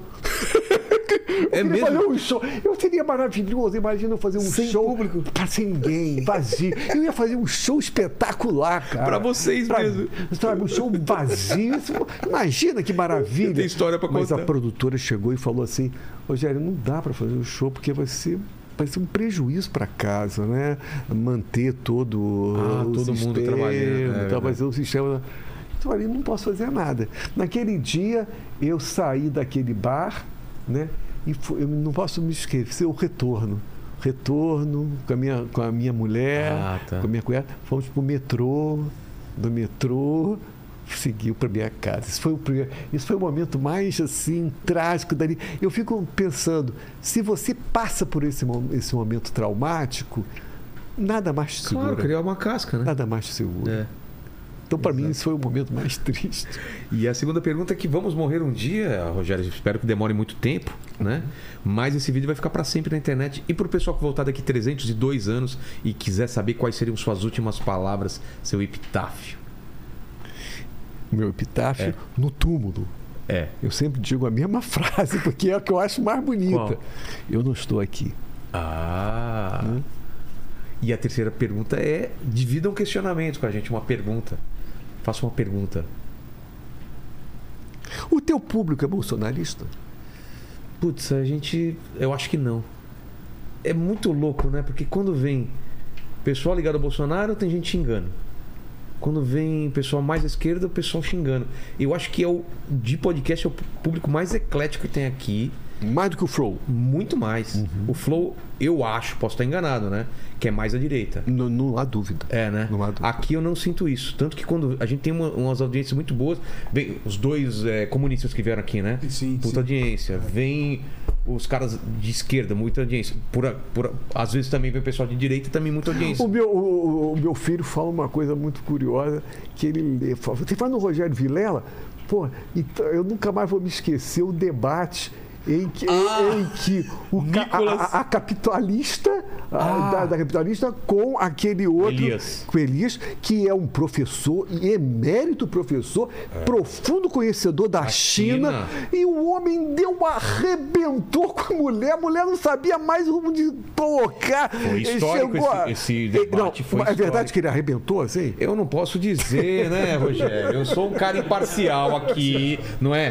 Teve um debate aqui, aconteceu alguma coisa. Mas a mulher é burra pra caralho. Foi a Renata e o Elias, E o né? Elias. E o Elias vai estar de volta em outro debate aí, né? Exatamente. Ele tá- já tá armando o outro Já aí. Ele tá gostou. Ele Não, gostou. é muito gostou bom, ele é muito bom. Ele é bom, ele teve- foi no Flow também. Vai ainda, Ele não vai foi? ainda. Vai ainda, não foi. É, a, a gente. Eu acho isso. Acho que a alta cultura tem que estar presente aqui. É. A esquerda tem, Tem que que estar tá pre- presente aqui. tem que marcar. Tem que ocupar espaço. É a palavra. Eu acho que é a melhor coisa da gente terminar o nosso Eles papo. usaram esse papo, É- esse, é- esse- esse termo mesmo, pessoal comunista. É. Ele fala assim: ó, muita gente é, é, estranha a gente em todo quanto é programa. A gente não vai só na nossa bolha, a gente tem que ocupar espaço. eu eu- concordo com ele. Mas tem que tirar isso da minha boca, porra. Porque É? eu falei isso no Flow já há muito tempo. Essa era a frase do grande poeta piauiense Torquato Neto, que viveu a barra pesada da ditadura militar durante os anos 70 e ele, ele era, lógico, esquerdista, ele falava. A gente tem que ocupar todos os espaços. E havia uma patrulha ideológica pelo fato dele escrever no jornal. No Exato. jornal da última hora e tal. Mas ele falava coisas importantíssimas. Você vai pregar para convertido? Pra Qual é a convertido, graça? É, é falar só com o seu público. Exatamente. É. Né? Então, essa, essa, esse é o meu lema: é ocupar espaço. E aqui, é, eu posso ter muitos defeitos, mas que eu recebo gente de todos os espectros. Eu acho que aqui é o programa mais democrático que tem. Cara, a gente tem todo mundo aqui. E todo mundo eu recebo da mesma forma como eu te recebi. E no Maravilha. teu caso é um. Cara, é um prazer imenso. Eu fico muito feliz de você ter aceito o convite, porque. Eu, eu te assistia na televisão, no jogo, e de repente tô aqui conversando contigo. Então, obrigado demais. Tem uma carreira longa, faça muito Obrigado. disco pra gente. Obrigado. E por favor, ouçam meus discos. Vou- por favor. Ou-. Estão todas no, no- No estão- Spotify. Estão, todos no Spotify. Todos lá. Exato. entendeu? Qual, qual disco, pra começar? Vou começar a ouvir agora. Qual que você sugeriria? Pro, Ah, pro público. Ah, ah, põe o último. É mesmo? O Caos e Cosmos 2. Caos e Cosmos. 2. Que é o Caos e do Cosmos show. 2. Que é o que vou Tá bom, fechou. Tá? Fechou. Deixa aí o link pra, é, de compra, se tiver, do- do, do Do show. dele, né? E vambora. Vambora, Ah, é isso é. aí. Isso é muito importante. É. Deixa o link de, de, de compra, que Vai isso estar é na muito descrição. importante. Vai estar na descrição. É. Então você que tá aqui depois que rolou esse papo, vai lá, o link tá na descrição. Vamos encher o Carioca Club. Exato, não vai um show vazio, né? Que, que- Isso, que- isso não tem jeito. Não tem como mais, né? Eu já passei por isso também, viu? Com um show de comédia. Meu Deus, que mal você voltar pra casa e falar, não tinha É, ninguém. O pior é quando tem duas pessoas, que aí você tem que fazer um show pra duas pessoas. né? Acho que é mais difícil, né? Não, às vezes é até legal, porque pelo menos você foca, né? Mas é isso. Lene, palavras finais. É isso aí, galera. Se inscreva no canal, torne-se membro, dê like no vídeo, como o Jujuba. E não se esqueça, dia 4 de novembro, no Carioca Clube, o show do Rogério Skylab. Exato. E é isso aí. Coloca também meu link de shows aí também, né? Vou estar no Rio também. Vai estar no Ah, Rio? vai? É, no Rio Retrô, vou fazer vários shows aí pelo, pelo Brasil. Ô, Paquito, você prestou atenção no papo?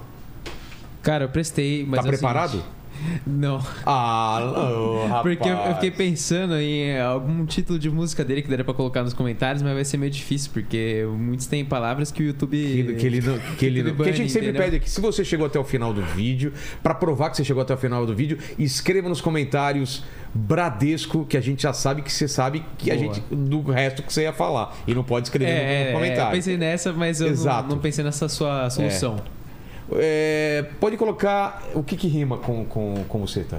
É. Caceta? Não, também não pode, é.